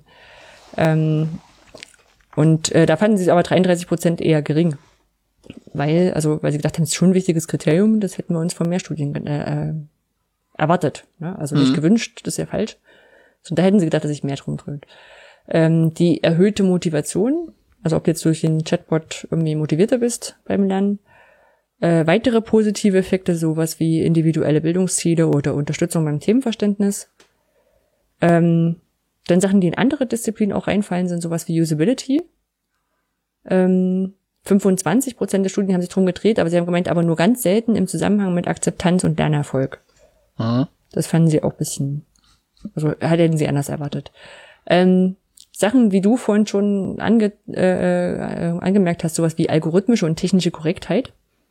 Na, also wenn ich eine Frage stelle, kommt dann am Ende das raus, was, was mir auch was hilft. Und letztendlich auch, äh, geht es überhaupt in die richtige Richtung oder kann er Umlaute schreiben? Ja, also das sind ja so technische Korrektheit, algorithmische Korrektheit. Ja, ne, mit Umlauten meinte ich das noch nicht, aber also wenn ich als, als Lernender so eine, eine Frage habe, Hm. dann stelle ich eine Frage, dann hoffe ich ja auch, dass ich eine sinnvolle Antwort bekomme und nicht irgendwas, mit dem ich gar nichts anfangen kann. Ja, das würde ich aber schon unter algorithmische Korrektheit packen. Ja, ja, Na, das, also, das ja, ja. aber ich hatte nicht darunter gemeint, dass jetzt ein Umlaut richtig dasteht. Ja, aber das würde bei technischer Korrektheit. Okay. Ich wollte einfach noch ein weiteres Beispiel drin. Okay. Da fiel die Klammer in meinem Satz. Genau, und sowas wie psychologische Faktoren. Also neben Motivation sowas noch wie Genuss, haben sie hingeschrieben, Enjoy. Aha. Äh, Auswirkungen auf soziale Interaktion mit der Teilnehmenden, mit den Agenten und sowas. Also das sind so, so Themen, die in diesen Evaluationen vorgekommen sind, wofür sich diese verschiedenen Disziplinen einfach interessiert haben. Ja. Dann haben sie geguckt, was, wie haben sie denn das da alle so gemacht und haben im Wesentlichen äh, vier Verfahren ausmännlich äh, männlich machen können. Das eine, das kannte ich nicht, aber also kannte ich nicht als Begriff, aber kam mir total also sinnvoll vor. Weißt du, was Wizard of Oz Experimente sind? Hm, Nein. Nein. Das fand ich, fand ich witzig. Und zwar zeigst du den Teilnehmenden ein, also zeigst du dieses Chatbot-System, sie interagieren damit und dann äh, kommen später die Messinstrumente zum Tragen, ne? So. Aber das ist gar nicht, also sie, die, die glauben, sie arbeiten mit einem Chatbot, ist es aber gar nicht, sondern es ist nur ein Klickprototyp. Also so, ein- so, so ein Mockup halt, mit dem die schon mal arbeiten können. Und die Antworten gibt aber im Hintergrund noch ein Mensch. Das wissen die Teilnehmenden aber nicht. Das steht ja auch drin, dass es wichtig ist, dass die Leute das nicht wissen. Ähm, so können die generell erstmal rauskriegen, wie ist denn mit der Technologieakzeptanz und der Usability von dem Programm. Ja, also weil dann die Antworten zumindest nicht davon abhängen, dass dieser, dieser Chatbot komische Sachen liefert. Ja. Ja, sondern sie können sich halt wirklich dann darauf beschränken, wie, ja, der mit dem Button, den habe ich aber woanders gesucht. Und sich nicht an den Aha. Antworten des Chatbots nicht so sehr stören, also die Hoffnung. Ähm, dann zwei Sachen, die sicherlich eher bekannt sind, also Laborstudien und Feldstudien. Laborstudie heißt, ich setze jemanden, also das Ding ist fertig, ähm, oder, oder meint fertig zu sein. Äh, ich habe aber so einen, so einen Vortest, wo ich einfach mal wahrscheinlich wieder Studierende äh, hinsetze und sag so, guck mal, spiel mal mit dem rum, sag mal, was du für Erfahrungen damit gemacht hast. Mhm. Ähm, Feldstudien heißt äh, quasi das Gleiche, nur dass es halt nicht äh, die armen Studierenden sind, die da mit einem Prototyp rumarbeiten, sondern sie sind quasi schon echte Nutzerinnen und Nutzer, ähm, die dann auf eine irgendeine Art die Möglichkeit erhalten, Feedback zu geben. Ja, also manchmal hat man das ja so, man interagiert mit so einem Chatbot und so, war sie damit zufrieden, dann nehmen sie doch schnell an unserer Umfrage teil. Ja. Ja. Und die vierte Art, äh, das zu bewerten, äh, technische Validierung. Dafür braucht man gar keine menschlichen Teilnehmer, sondern guckt sich da irgendwelche, ähm, guckt sich Transkripte an und sowas. Ja. So. Ähm, das wieder, wie gesagt, äh, die haben unterschieden einerseits in die Prozesse, diese vier, die ich gerade genannt habe, und die Messinstrumente. Und Messinstrumente sind eben genau sowas wie also eine Qualita äh, quantitative Untersuchung nach dem Experiment. Ja. Ich lasse die was machen, gebe den hinterher einen Fragebogen. Super, um zum Beispiel Usability, oder sowas rauszufinden. Mhm. Zweite Möglichkeit ist sowas wie quantitative Untersuchungen vor und nach dem Experiment. Das ist eine gute Sache, um Lernerfolg oder einen Hinweis auf den Lernerfolg zu haben. Lernerfolg zu messen ist, ist vielleicht zu viel gesagt. Ja. Na, du fragst sie vorher, was weißt du, äh, rechne mal diese, diese mathematische Gleichung aus, spiel mit dem Chatbot au- äh, rum und Ja, rechnen sie jetzt mal aus. Nennen mir Also, möglichst viele Wörter, die mit F anfangen oder. Genau, Sachen, du. Sachen, die du da drin gelernt hast. Ja. Und, oder nur Gefühle, ne? Also ich fühle mich jetzt besser auf die Prüfung vorbereitet. Mhm. ähm, qualitative Interviews. Also ich rede halt mit denen, gerade bei Laborstudien öfter so, dass die mitreden, dass die sagen, gleich sagen, was sie gut finden, was sie schlecht finden. Detailliertes Feedback, auch zum Lernerfolg möglich. Ähm, dann die Transkripte der Dialoge mit den Agenten. Ne? Also die gucken sich an, was haben die geschrieben, was hat der Chatbot geschrieben und die technischen Logfiles. Ja, also hat er hat er jetzt das Muster erkannt, obwohl er es hätte erkennen müssen. Und ähm, wie gesagt, da haben sie eine schöne Matrix draus gebaut, in der man jetzt gucken kann, okay, wenn ich das rauslesen möchte, dann muss ich das Instrument ein, oder sollte ich, könnte ich die Instrumente einsetzen. Und jetzt haben sie gesagt, okay, das sind jetzt ja die Sachen, die aus unterschiedlichen Disziplinen sind. Wenn wir jetzt versuchen, möglichst umfassend zu bewerten, so ein Chatbot. Also angenommen, wir wollen Chatbot äh, Heidi, also Chatbot Heidi in die bewerten, wie gut Chat äh, Heidi ist. Ja, und wollen das umfassend machen, wir möglichst viele Ex äh, Disziplinen da Daten rauszuholen. Ja. Dann steigen sie vier, äh, aufgrund ihrer, ihrer gefundenen Sachen und aufgrund der Muster, die sich daraus ergeben, vier Schritte vor. Sie sagen, okay, fangen früh an mit so einem Wizard of Oz Experiment. Du baust diese Oberfläche und äh, lässt die Leute damit schon mal interagieren, kriegst frühes Feedback, ähm, wie das überhaupt akzeptiert wird und wie die Usability Genau, brauchst ist. um Den Technikkram noch gar nicht. Genau, muss sich noch nicht drum kümmern, dass er keine Quatschantworten gibt. Ja. Ähm, währenddessen, das ist, klingt, ähm, ich sag mal, klingt trivial, aber ist natürlich äh, wichtig, das auch noch einzuschreiben, sozusagen technische Validierung, ähm, dass du eben guckst, dann bei der Entwicklung des Chatbots, dass dir eben genau diese, die Antworten gibt, die erwartet werden, die richtigen Antworten gibt, hilfreiche Antworten gibt, äh, die technische Protokolle anschaust, schaust, dass er nicht irgendwo hängen bleibt. Mhm. Ja. Ähm, dann ein Laborexperiment zu fahren, also kurz bevor ich, also ich würde sagen, er wäre jetzt fertig, ist ein Prototyp, äh, gebe ich nochmal an Studierende oder an, an Test-User raus, um zu gucken, ähm, passt das denn jetzt, gerade in der Usability? Und hier empfehlen sie aufgrund der, der Studienlage da noch nicht versuch, versuchen, den Lernerfolg zu bewerten, weil das noch zu komplex ist, zu kurz auf alle Fälle in so einem Labor. Ja. Sondern das dann erst später im Feldexperiment zu machen, das wäre der vierte Schritt. Also da dann zu schauen, auch äh, interdisziplinär nochmal äh, das anzugehen und dann zu sagen, okay, da kann man mit einer, einer langen, ähm, einer Langzeitstudie eben auch gucken, wie die Lernzeit, äh, Lernerfolge vielleicht dann doch sind.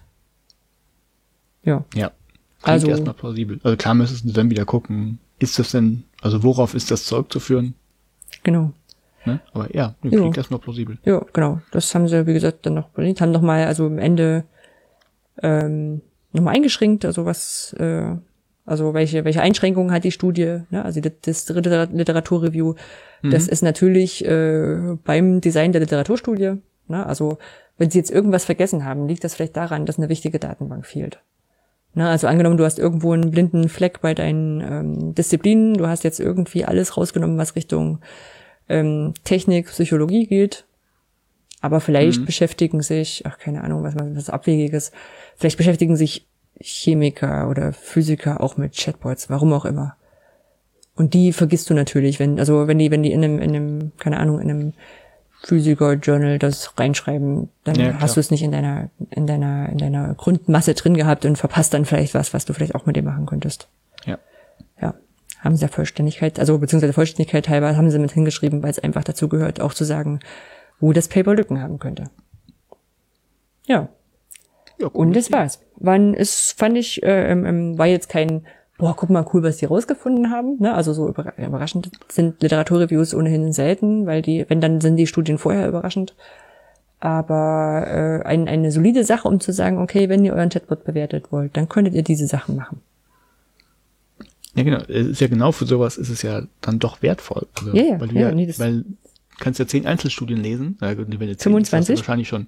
Nee, könntest ja auch, könntest ja auch mal hier. Ja. Hast du wahrscheinlich, wenn du zehn hast, ja wahrscheinlich auch einen Überblick, aber du liest ja vielleicht mal zwei oder so und kennst aber trotzdem noch nicht die ganze Bandbreite von dem, was man machen kann. Von daher ist es ja gar nicht gut, dass sich mal jemand alles anguckt, ja. Ja. damit man in Häkchen nichts vergisst. Ja, unbedingt. Und vor allem ist es so ein Ding, wo du sagst, gut, dass es jemand anders geschrieben hat, weil sowas ist sehr aufwendig. Heißt, wenn am Ende nur 25 Studien rauskommen, äh, ich habe leider auch nicht gefunden, wo sie gesagt haben, ähm, also als wir die Suchbegriffe reingeschrieben haben, haben wir schon so und so viel Paper gehabt. Also ich weiß jetzt nicht, ob sie dafür 300 Abstracts und Titel gelesen haben oder nur 50. Ne? Also das, aber es ist oft nicht, es macht oft nicht so wahnsinnig viel Spaß. Nee. Ja. Aber wichtige Ja, schönes Grundlage. Ja, fand ich auch.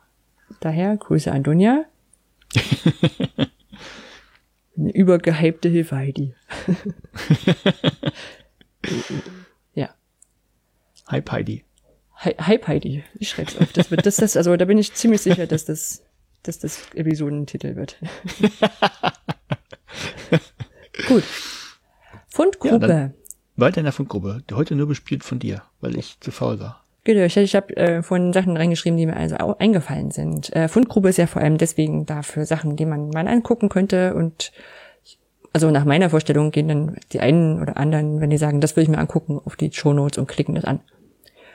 Ähm, das erste, aus dem Kontext des EduCamp, versuchen, äh, äh, nutzen wir das erste Mal das Tool Camper, das man findet mhm. unter Barcamp Tools EU. Ähm, Camper ist ein Tool, das ähm, dir die Session, also äh, eigentlich kannst du, glaube ich, dein ganzes Barcamp über dieses, diese Seite oder diese Tools äh, planen brauchst, glaube ich, keine eigene Webseite. Also wenn du das nutzt, ist eigentlich alles drin, was du so brauchst. Du kannst die Anmeldung drüber abwickeln, du kannst ein Forum reinbauen mit Session-Vorschlägen, du kannst die Session-Planung sowieso dort machen, du kannst eigene Seiten da beschreiben. Ähm, das geht alles. Hm, äh, ist jetzt aber eine äh, Plattform, die läuft da, die kannst du jetzt nicht selber irgendwo installieren, oder? Mm, jein. Also die läuft da wird äh, betrieben von Jugendbeteiligen jetzt. Das ist auch so ein Ding, mhm. wo ich dachte, ne, super. Also ich bin mir sogar sicher, das steht im Jugendbeteiligen jetzt äh, Kurs drin, der bei uns auf der Plattform läuft. ähm, aber ich bin sogar fast sicher, ich habe es schon mal dann gesehen, ich hatte so eine leichte Erinnerung, aber ich habe es mir dann halt nie angeguckt. Ja. Ähm, ist gefördert irgendwie vom von einem Ministerium. Ich würde jetzt mal stark auf BMBF tippen. Ja. Ähm, und ist entwickelt worden, das fand ich auch so, als ich mich da so ins Impressum reingeguckt habe, muss ja gucken, ob das jetzt kein, kein böser Verein ist, dem du da das EduCamp anvertraust, ähm, ist, äh, wird betrieben, äh, wird entwickelt worden von ComLounge aus Aachen. Und das ist die Firma, die wir schon wohl seit sehr lange als Support-Firma für den Edu, die EduCamp-Webseiten haben. Mhm. Und die haben das Ganze okay. als Open Source entwickelt. Von daher. Okay, das, das ich weiß jetzt nicht, genau, ich weiß jetzt nicht, wie gut sich das selber installieren lässt, aber es gibt eine GitHub-Seite und mhm. es gibt eine Installationsanleitung. Ja, okay, ja. das ist schon mal die halbe Miete. Richtig, deswegen das dachte war, ich. Das war, das war letztlich meine Frage. Ganz ist genau. eine gute Sache. Und wir nutzen es jetzt beim EduCamp äh, dafür eben die Sessionplanung zu machen, weil das, also Sessionplanung haben wir vorher in, in Google Docs Tabelle gemacht und haben dann immer so händisch äh, Dokumentationsdokument dahinter geklemmt. Mhm. Und dann ist ja, naja, je nachdem, auf wen du triffst, ist Google Docs halt nicht so das bevorzugte Ding. Ja. Und ähm, du musst halt auch jedes Mal einzeln diese Dokumentationsdokumente dahinter schmeißen. Ähm, mhm. Und das macht es halt alles gleich. Du trägst ein, wie viele Räume du hast, du trägst ein, wann deine Sessions beginnen, du trägst ein, wann Pausen sind. Und dann, was auch sehr cool ist, du kannst als Teilnehmer, kannst du dann die, die Sessions pfaffen. Also wenn mhm. du quasi drin stehst und der Sessionplan ist fertig, kannst du die Herzchen klicken, äh, wenn du sagst, es ist aber cool, da will ich vielleicht hin. Ja. Kannst dir so schon Sachen merken. Wir probieren das aus. Ich habe auch auf der EduCamp-Website dazu einen kurzen Beitrag geschrieben, eben genau mit diesen Vor- und Nachteilen, was man denn machen kann. Schauen wir mal. Ja, rundes Ding. Gut. Nächstes. Also ich habe ich hab so gesagt, ich habe gerade, ich bin ja neu, ich habe auf GitHub mal geguckt, tatsächlich sogar unter der MIT-Lizenz. Also. Ach so, ja, stimmt, das hätte ich dazu sagen können, das habe ich gewusst. Nee, ah. ja, hast du gesagt, es ist Open Source, aber ja. es ist auch eine, das genau, ist eine also, Lizenz, die man quasi haben kann. Das heißt, genau. jeder kann damit. Das ist eigentlich die, ihr dürft machen, damit alles machen, nur uns nicht verklagen, wenn irgendwas kaputt ist. So. Genau, das Einzige, was man halt nicht weiß. Also Doku fehlt vielleicht noch ein bisschen. Ja, also deswegen, jetzt, wenn, deswegen sage ich immer so, ich weiß nicht, wie, wie der soll man es wirklich selber machen. Aber ich schätze den Laden auch so ein, dass du dir helfen, wenn es willst. Ja. Ja. Genau, von daher sieht ja, das ganz gut aus. Probieren wir aus. Ähm, dann nächste Sache. Es gibt ein Buch, Barcamps und Co. Peer-to-Peer-Methoden für Fortbildung von Jöran Mus-Mehrholz mit kostenlosen E-Book und Kindle ist Version ist schon angekündigt. Also es gibt jetzt ein, ein Buch über Barcamps und wie man die organisiert und worauf man da achten kann und sollte vielleicht. Mhm. Und welche Optionen es gibt, also wirklich mit, mit sehr vielen Beispielen. Das kann man so machen, aber auch so. Und wenn ihr das so macht, dann könntet ihr aufpassen, dass dass das dann passieren kann oder so. Ähm, weiter hinten gibt es dann noch weitere Möglichkeiten, wie eben sich äh, Menschen gegenseitig äh, fortbilden können und nicht so dieses klassische, ich hole mir einen Trainer ins Haus, der mir alles sagt. Mhm.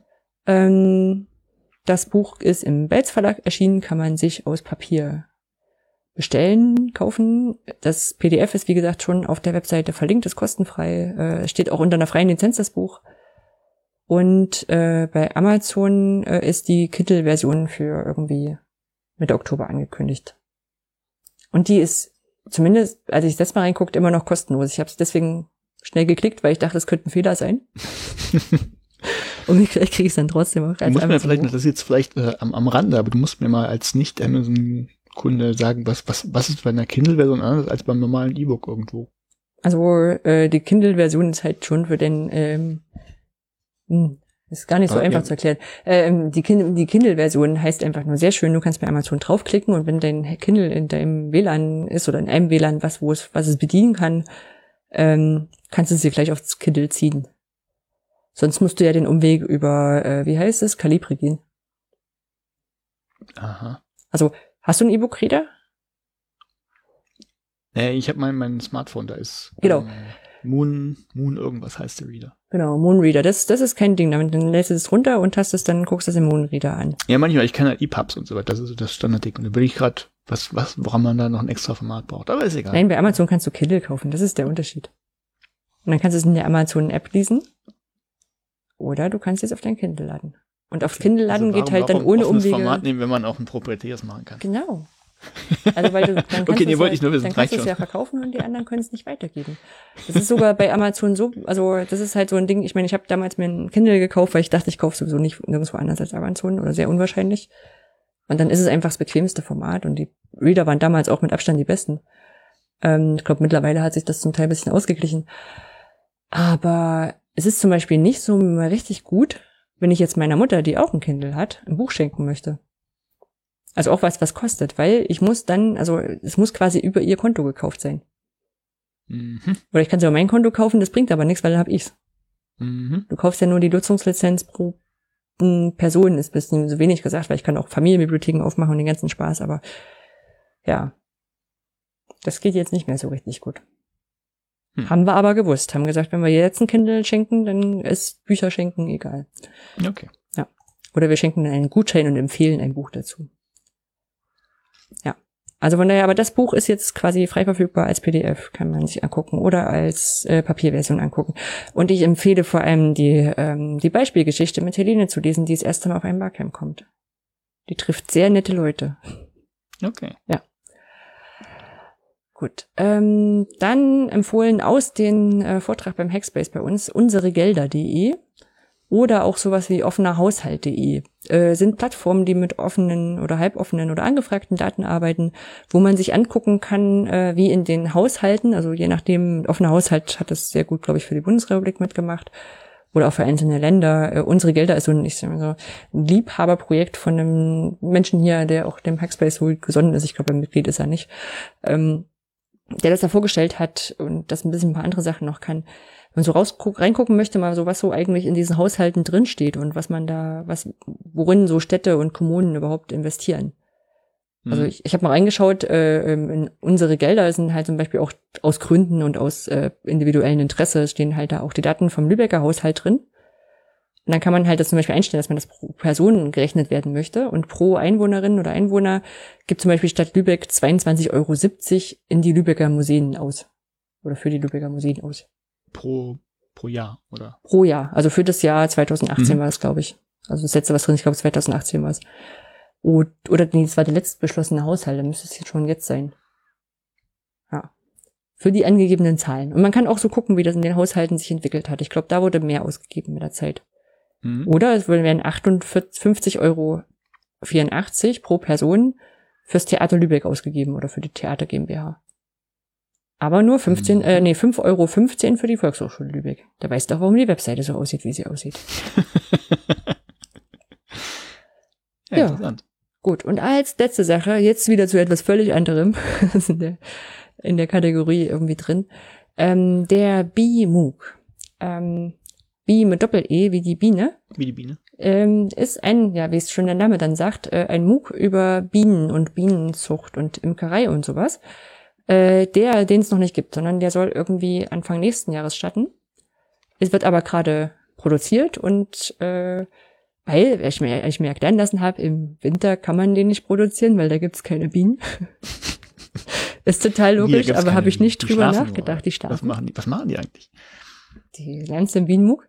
Ähm, und das So ist, wollte ich es haben. äh, das, das wird äh, von verschiedenen Menschen organisiert, äh, unter anderem äh, Joachim Zucker und Nina Oberländer, die ähm, vom IchMUG vielleicht noch bekannt sind. Mhm. Und unser äh, Alex äh, Eberhardt von, äh, der bei uns arbeitet, der hat zum Beispiel die Videos gedreht in seiner Nebentätigkeit. Andere Volkshochschulen sind auch noch drin. Und weshalb ich jetzt schon darauf hinweisen will, nicht nur, weil da jetzt schon ein paar erste Videos drin sind, wo die Leute sich vorstellen und man so ein bisschen die Entwicklung angucken kann. Ähm, man kann sich noch anmelden oder, oder, weiß gar nicht, ob das eine Bewerbung ist, aber wahrscheinlich heißt eine Anmeldung, dass man Imker-Patin, Pater werden möchte.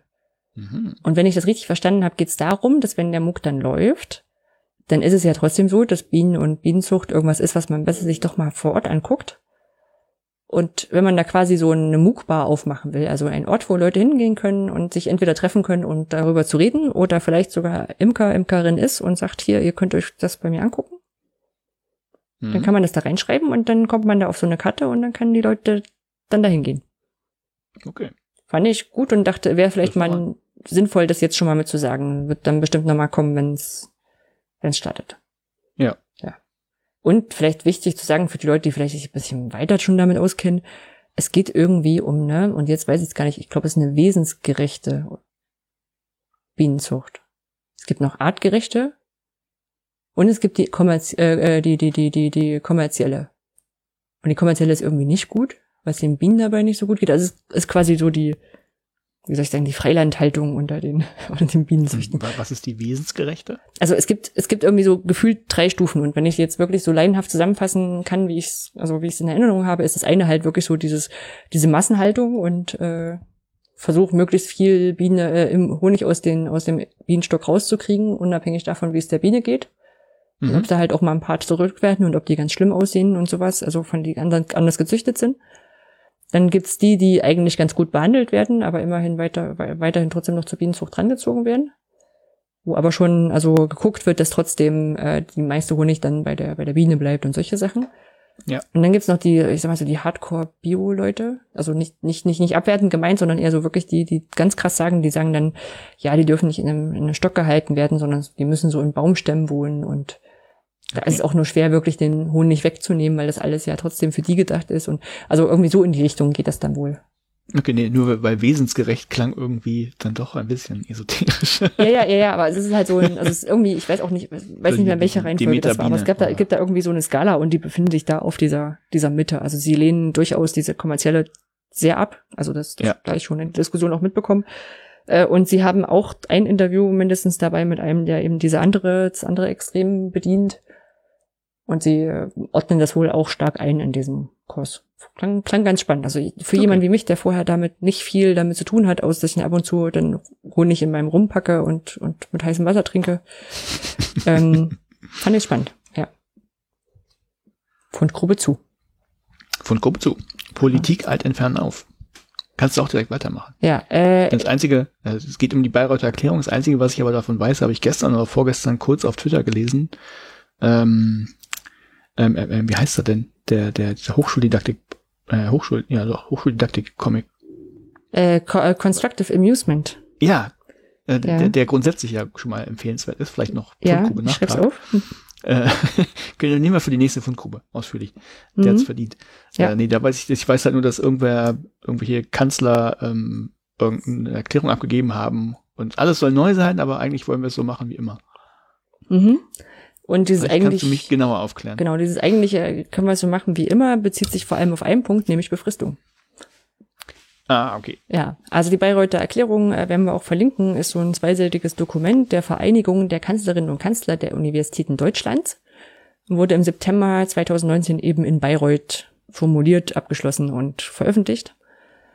Und ähm, das äh, ist bei mir eben auch äh, über Twitter an mir vorbeigerauscht und dann irgendwie auffällig oft, so dass ich dann weiter drüber gelesen habe und auch äh, äh, Jan-Martin Viada auf seinem Blog hatte drüber, der versucht den Streit ein bisschen abzubilden. Da waren Mhm. auch tierische Kommentare, also tierisch viele heißt, äh, sonst sind so ein, zwei Kommentare drunter, jetzt sind das irgendwie zehn gewesen oder so.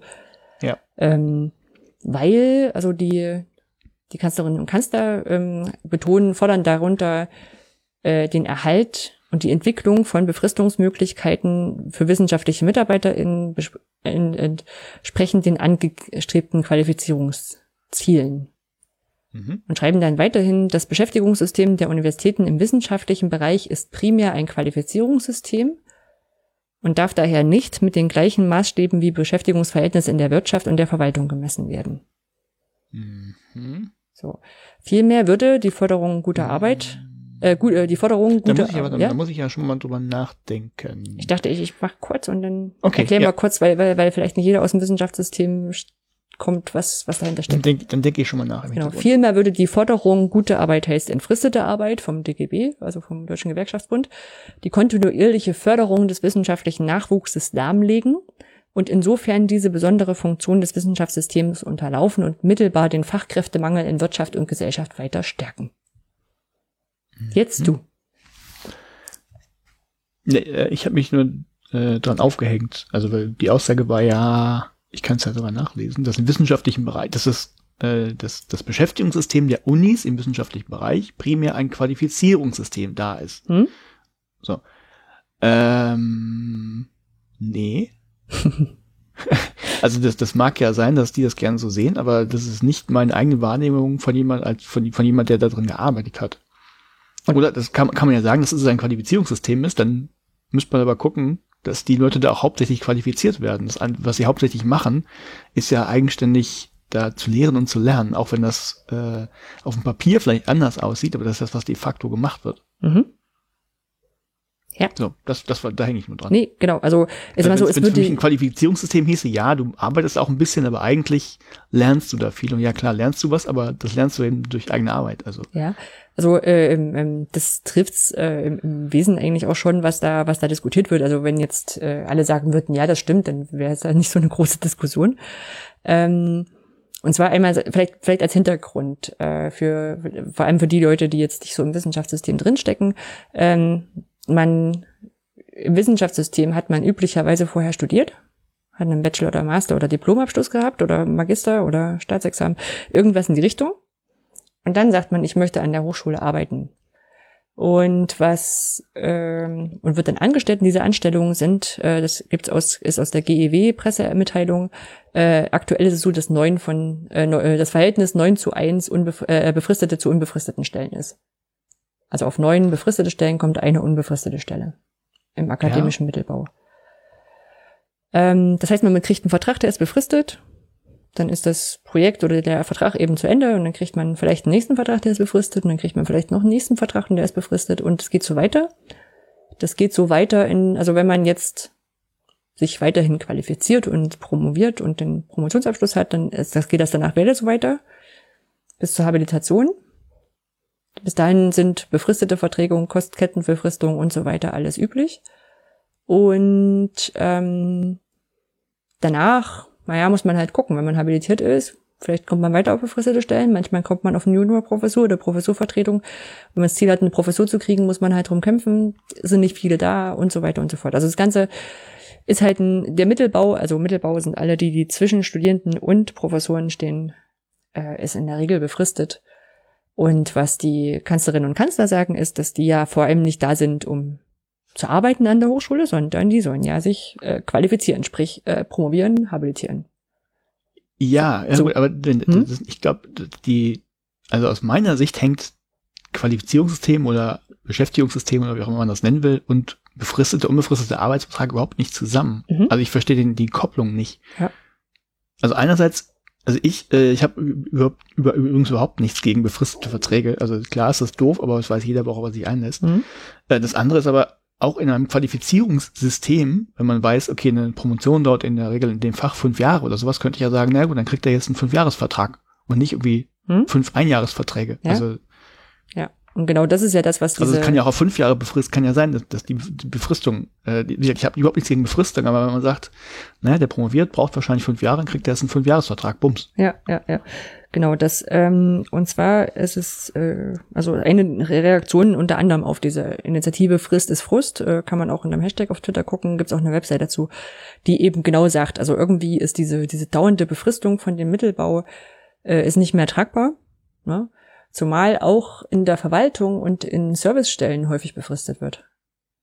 Ne? Also Leute, die im, äh, im internationalen Servicebüro arbeiten, sind befristet, weil das Ding dann Projekt heißt, dass auf einmal internationale Studierende kommen, die kamen zwar schon immer, aber diesmal wird das jetzt, gibt's ein Projekt zur Verbesserung oder sowas, ne? Und dann wird wieder so Ja, getan, als wäre das aber- keine ja. Daueraufgabe. Ist, ja, Ja. mhm, ist aber, das sind tatsächlich häufig Projekte, über die das läuft. Ja, ja, ja, genau. halt Das ist, das ist für das. eine bestimmte Zeit vom ja. Bund irgendwelche Mittel und die sind danach weg. Also Hm? ja, ich, habe da glaube ich ein bisschen anderes Bild. Ich habe grundsätzlich finde ich Be Befristung überhaupt nicht so dramatisch. Hm? Ne, wenn es nicht so wenn dieses Extrem rausläuft wie äh, du kriegst jetzt einen Halbjahresvertrag, auch davon habe ich gehört, Ja, ja, ja. dass Leute quasi sich arbeitssuchend melden, weil weil sie es müssen und dann einen neuen Vertrag kriegen wir für ein halbes Jahr und immer mit dem neuen Vertrag sich aber schon wieder Hm. Äh, Mhm. arbeitssuchend melden müssen quasi. Also, Ja, es schafft halt einfach total, also es hat halt überhaupt keine, keine Planungssicherheit drin, ne? Also das ist halt so ein, so ein Ding, ähm, wo du sagst, okay, also, oder, oder andersrum, was, was, was auch in den Diskussionen auf Twitter oder was auch immer sagt, so, sagen würden, okay, pass auf, bis zur, bis zur Promotion sehen wir das ja ein. Ne? Also, Mhm. da könnte man jetzt noch sagen, okay, da befristen wir das Ganze oder, oder machen, machen eine lange Befristung. Ähm, ist eine Qualifizierungszeit. Wobei ich sagen muss, in der Realität ist es schon ein ganzes Stück, was da an Lehre, an, an regulären Lehraufgaben dahin geht, wo ich sage, das, das rechtfertigt eigentlich, rechtfertigt eigentlich keine Befristung. Ähm, nee, wie, wie gesagt, ich hänge gar nicht so an einem befristeten ja, weil du, weil du kein, also weil du, weil du auch kein Problem hast, mal woanders hinzuziehen. Ja, ne, ist, ja, ist ja richtig, genau, das Ja. meine ich mal, man weiß ja, worauf man sich einlässt und dann kann man sich Ja, ja, überlegen, nehme ich ja, den Job an Also, oder nicht, so doof das ist. Also, Mir, mir, mir geht's in, im, im aktuell ja auch genauso. Also ich sag mal, ich habe auch gerade befristeten Vertrag, habe das auch nie anders gehabt. Ähm, weiß auch, dass es anders ginge. Aber aktuell ist, also die ersten befristeten Verträge war das vielleicht noch anders, so als man so reinkam ins Wissenschaftssystem, aber aktuell ist es auch so, dass ich sage, ich weiß, dass ich da jetzt gerade arbeiten möchte, wo ich arbeite. Ja, und deswegen äh, weiß ich auch, dass da ein- das nur geht, wenn ich einen Vertre äh, befristeten Vertrag habe mhm. ich mache mir jetzt auch keine Hoffnung, dass das auf Dauer, also dass das in der naheliegenden Zeit irgendwie kurz anders wird. Mhm. Ne, weil ich arbeite halt auf Projekten und diese Projekte sind halt nur so lange bezahlt und danach kann die Hochschule das vielleicht nicht bezahlen und deswegen gibt's halt nur den befristeten Vertrag. Ja. Wenn ich das anders wollte, würde ich mir einen anderen Job suchen. Jo. Ähm, und deswegen, also solange ich das so möchte, weiß ich, das ist die Konsequenz. Und mit der kann ich auch relativ gut leben. Aber wie gesagt, gerade wenn du nachher in, zum Beispiel in der Hochschuldidaktik arbeitest, ne? In solchen, in, eben in solchen Servicestellen, die wir vorhin hatten, die da Workshops mit Lehrenden machen. Dann ist es ja keine Sache, die jetzt irgendwie, ähm, also klar, die, die, das wird immer über Projekte finanziert. Hm, Nee, Und nicht immer. Es gibt, häufig- Es gibt, es gibt auch, es gibt auch ein paar Landesstellen. Also in, in Braunschweig Mhm. als Beispiel, da gibt es das Zentrum Hochschuldidaktik, da gibt es auch feste Stellen, die sind Ja. vom Land bezahlt, die sind immer da. Genau. Und das wäre ja gut, wenn das, wenn das mehr so wäre. Ne? Also das wäre ja die andere Möglichkeit, dann zu sagen, okay, wir brauchen für die Aufgaben, die jetzt wirklich ähm, Daueraufgaben darstellen oder in International Offices oder sowas, ne, brauchen wir mehr unbefristete Stellen. Oder auch in der Zeit nach, wenn nach der Promotion, in, in der Habilitierungsphase. Ja, da bereitet sich ja jemand darauf vor, wissenschaftliche Karriere anzustreiben, auch in Mhm. der Hochschule zu bleiben. Und in dem Fall ist es eigentlich eine innerbetriebliche Weiterbildung. ne? So, und, und dann spätestens dann hast du eigentlich keinen Grund mehr, die Leute nicht zu befristen. Äh, Also äh, nicht, nicht, nicht unbefristet zu bestellen. Und von Ja, daher, also es ist absolut auch, auch das, was in dem Comic, also den Comic können wir, glaube ich, rübernehmen, weil der ist CC BY oder sowas lizenziert. Ich glaube, der, der, das ist eine gute Lizenz, was er hat. Ähm, was es auch widerspiegelt, zu sagen, ja, wir reden zwar die ganze Zeit über New Work und neue Sachen und wir müssen ja Fachkräfte gewinnen, auch für die Wissenschaft, sonst gehen die alle in die Wirtschaft. Aber das geht nur, wenn wir die Leute befristen. Ja, und Ja, auch sowas, ist- dann würde ja, das, das das, das paradox, wissenschaftliche, das wissenschaftliche Nachwuchssystem lahm, nach, lahmlegen. Ich meine, prinzipiell würde es ja wie in jedem anderen Unternehmen gehen. Da Ja, ne, das kommen, ist das Argument, junge Leute, kommen junge Leute rein. Ja, wir, wir können die Sklaverei nicht verbieten, weil wir sonst keine Arbeitskräfte mehr haben, Genau. wenn du spitzen willst. Ne? Also, Doch. Naja. Ja, ja, doch, aber normalerweise würdest du ja sagen, es kommen nur junge Leute rein und alte Leute gehen raus. Also in die Rente. Mhm. So, und dann würde das halt so einen normalen Durchsatz geben. Und was die jetzt eigentlich ja getan haben, ist diesen Durchsatz eben auf einen kürzeren Zeitraum auf die jüngeren Leute vor allem, also, oder, oder auch, also das ist ja das Ding, dass da viele auch 40, 50-Jährige noch befristet sind, ähm, zu verschieben. Und eigentlich, wenn du so ein gesundes Maß hättest, deswegen dürftest du es natürlich nicht sofort abschaffen, sondern müsstest halt so stückweise, ähm, hast du halt nur diesen, diesen kleinen Anteil an Leuten, die unbefristet sind. Und wenn du jetzt natürlich sagst, okay, wir, wir stellen jetzt ganz viele junge Leute ein mit der, mit dem Risiko, dass die sich da wohlfühlen, und dann bleiben, wobei ich auch immer nicht verstehen kann, warum man die nicht dann auch nicht mehr auch rausschmeißen könnte oder sowas, ne? Also wenn, wenn sie halt nicht so gut sind. Ähm, oder andersrum, wenn es so tolle Fachkräfte für die Wirtschaft sind, dann würde ich mich ja fragen, warum die dann in der, in der Wissenschaft bleiben, wo die Gehälter potenziell niedriger sind. Mhm. Äh, und die Arbeitsbedingungen, wir haben das ja letztes Jahr gehabt, Coworking Space gibt's hier nicht. Ähm, noch nicht. Und das ist halt schon so ein Ding, wo man sagt, also das ist absolut unkreativ, was in dieser Erklärung steht. Also man kann den verschiedene Haltungen vorwerfen, aber es ist also gerade weil, weil Kanzlerinnen und Kanzler ja auch, äh, jetzt kann man gucken, sind es Präsidenten oder Kanzler? Kanzlerinnen und Kanzler ja auch Personalchefs in so Hochschulen sind es absolut unkreativ. Ja, da stimme ich, dir- ich habe das Ding jetzt nicht gelesen, Hm. aber, aber da, nachdem was ich gehört habe, da, da stimme ich zu, nur wie gesagt, pff, dieses, oh, wir müssen immer äh, komplette Entfristung anstreben, da hänge ich jetzt auch nicht so dran. Nee, da hänge ich, häng ich auch nicht dran, aber es ist halt so dieses, ähm, naja, so zu tun, als wäre das die einzige Möglichkeit, dieses Wissenschaftssystem aufrechtzuerhalten, so wie es ist. Ja, wie gesagt, da Das hab ich als- dann als ganz einziges knallhart Ziel mit meinem überspitzten Quatsch. Sklavenbeispiel kommen, klar. Hm. Ja, ja. No. Ah ja, Ja, falls ihr dazu ähm, mehr Infos habt oder Meinungen habt, gerne in die Kommentare. genau. Auch gerne, wie gesagt, Hashtag äh, Bayreuther Erklärung ist das, wo es da abgeht auf Twitter dazu. Also abgeht ist heute der Fall oder gestern habe ich sehr viel dazu gelesen. Kann natürlich sein, es ist jetzt ist ist jetzt kein kein Trending Topic, glaube ich, aber dafür ist zu klein. Ja, das von der politischen Seite her. Ja, dann haben wir noch ein paar Veranstaltungstipps. Ja, Zum Beispiel für die äh, Podcast-Interessierten, Wissenschaftspodcast-Interessierten, das sind ja wahrscheinlich alle, die hier zuhören, zumindest ist das ja so unser, eigentlich unser Ding, was wir machen wollen, gibt es vom 18. bis 20. Oktober in Nordhorn die Ganzohr 2019. Ähm, das ist die, also das Treffen der WissenschaftspodcasterInnen in Deutschland, also Wissenschaftspodcast C, ist euch vielleicht ein Begriff. Und ähm, an wechselnden Orten und diesmal halt eben in Niedersachsen. Und äh, ja, wird sicher nett. Das ist ein Barcamp. Ich bin den Samstag auf jeden Fall da. Ja, schaut vorbei, wenn euch Wissenschaftspodcast interessiert. Also ihr müsst keinen Wissenschaftspodcast haben, ihr könnt einfach eine Hörer, Hörerin sein und mit euren, den, den Leuten, die ihr so hört, quatschen wollen, dann ist das ein guter Punkt, die zu treffen. ja, wird bestimmt cool. Ich bin nicht da. ja, ähm, liegt einfach daran, weil ich fürs Bündnis Freie Bildung in Berlin bin. Also ich brauche nicht mehr drüber nachdenken. Es ist schade, aber ich werde mitlesen. Gut, ähm, dann hatten wir schon mal hier, aber weil die Anmeldung noch äh, wenige Plätze offen hat, äh, nochmal erwähnt, am 4., vom 4. bis 6. November äh, gibt's im, im Lisum bei Berlin das OER, die OER Camp Werkstätten, wo man so, ich sag mal, Makerspace äh, Hackathon für OER hat. Genau. Also man eigentlich, eigentlich, ich glaube, in der offiziellen Kommunikation soll man nicht Hackathon oder Makerspace sagen, weil das die Leute abschrecken könnte. Aber ich glaube, Leute, hier zuhören, das die zieht's eher an. Wenn ihr da mitmachen wollt, meldet euch an. Bildungsmaterial erstellen wollt, seien es Grafiken, Texte, Bilder, Videos, Ja. Tondateien, Konzepte, äh, dann seid ihr da richtig. Ja, ist kostenfrei. Ja. Jo.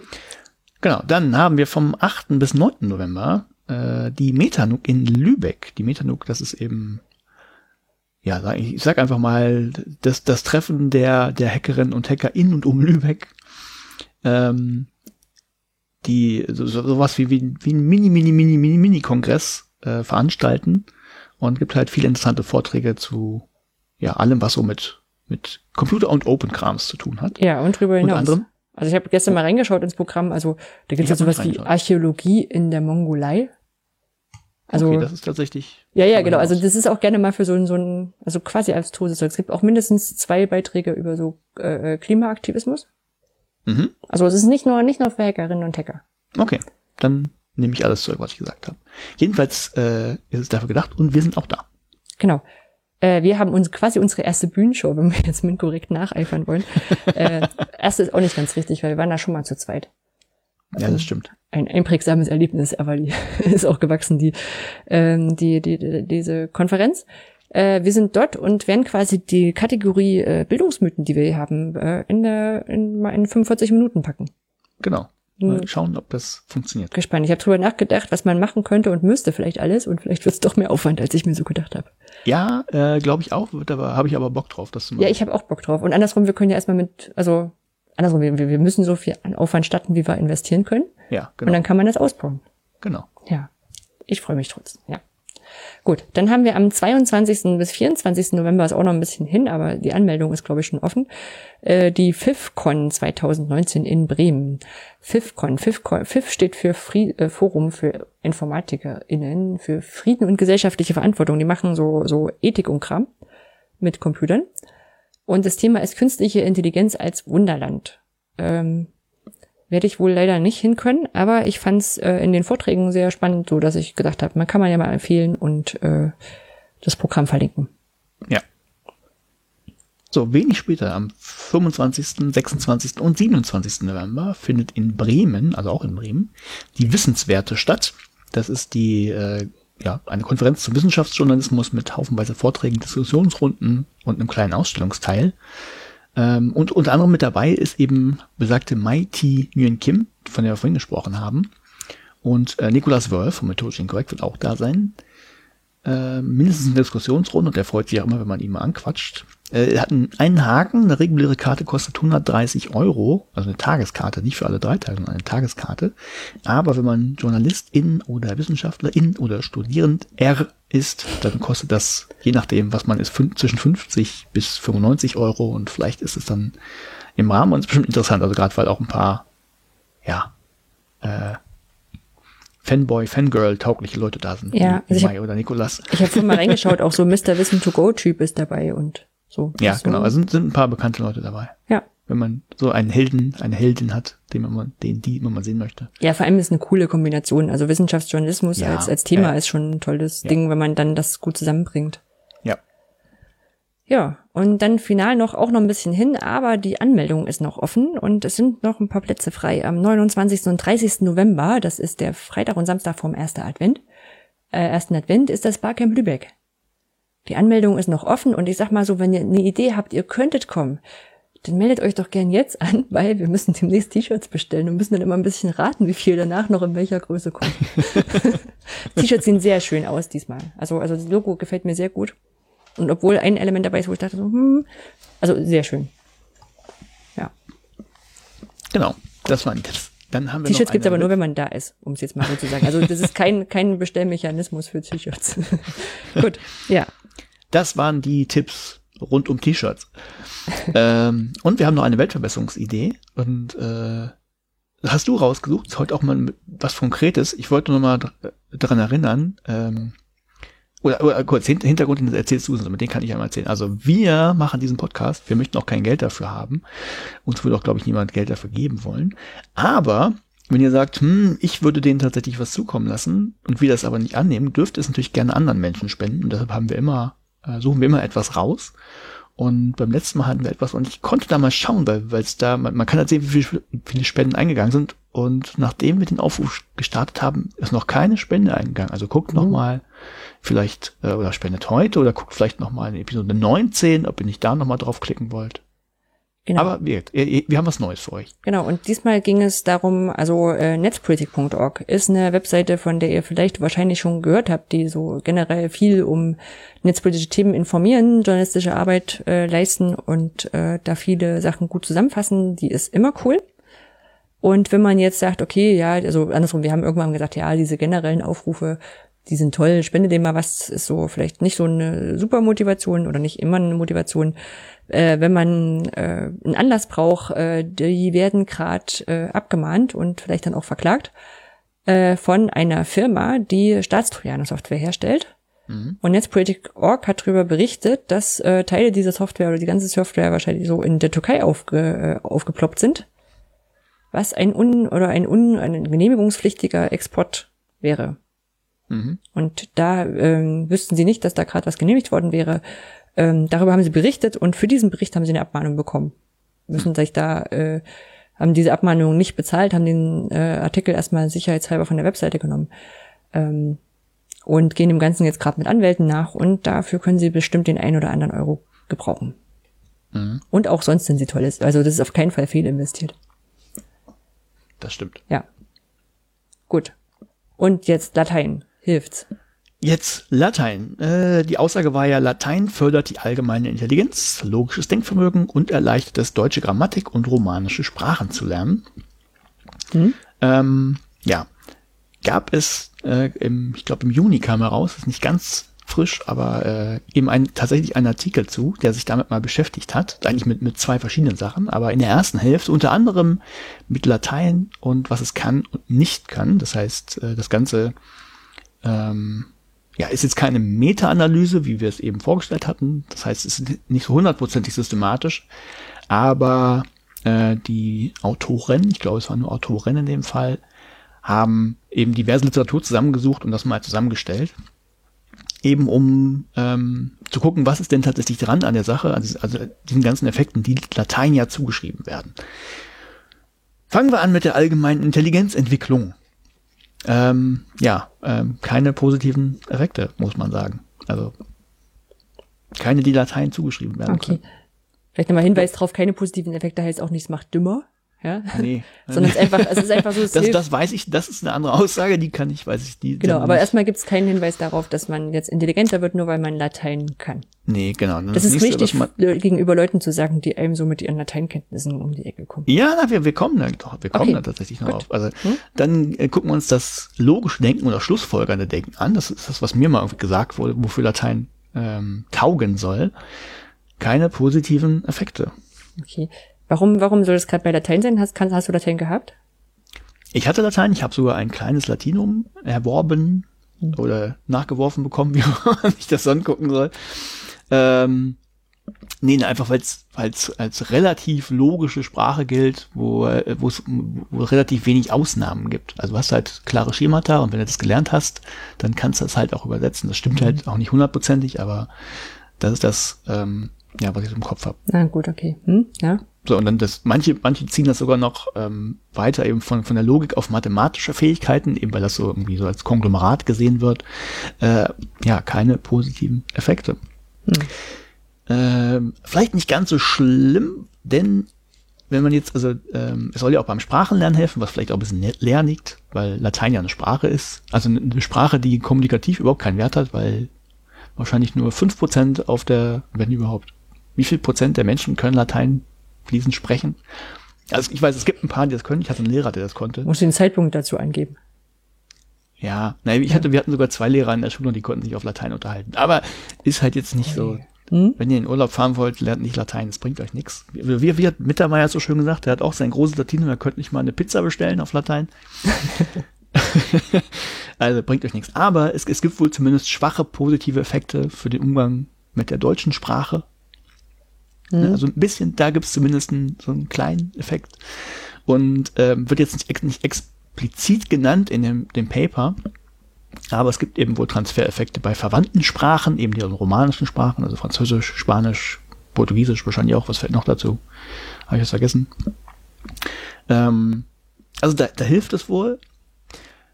Aber, oder naja, kann man ja nochmal genauer gucken, muss es denn Latein sein? Ne, also, äh, oder vorher, vorher angefangen. Äh, es gibt halt bei diesen ganzen Studien viele methodische Schwächen wohl, das haben sie festgehalten. Also immer wenn gesagt wird, hier, das bringt was bei den romanischen Sprachen, dann äh, ja, waren das häufig Selbstauskünfte und, und solche Geschichten, wo man halt nicht so viel drauf bauen kann.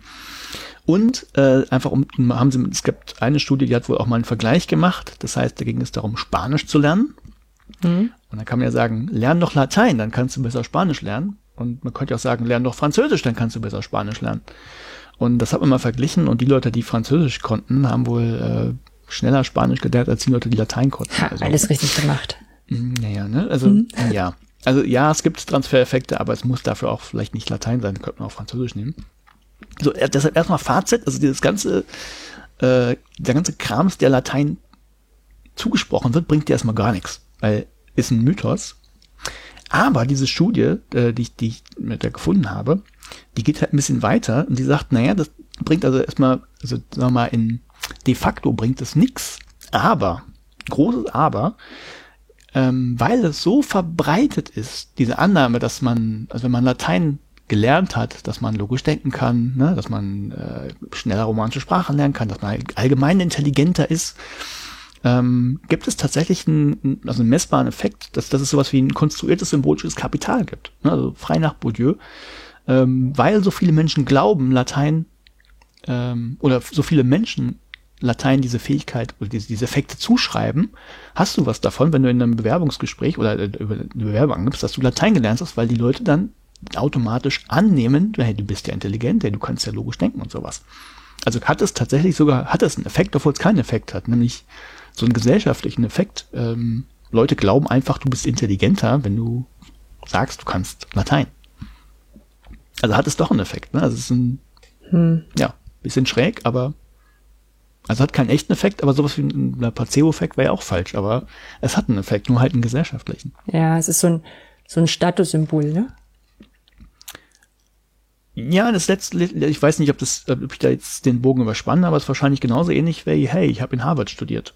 Hm. Also ob du deshalb wirklich so viel besser bist als die anderen, das ist einmal vollkommen hingestellt, aber so viele ja. Menschen das glauben, bringt's nachher halt ja. was. Oder sowas wie wenn du als, als Bankberater mit einem größeren Auto vorfährst.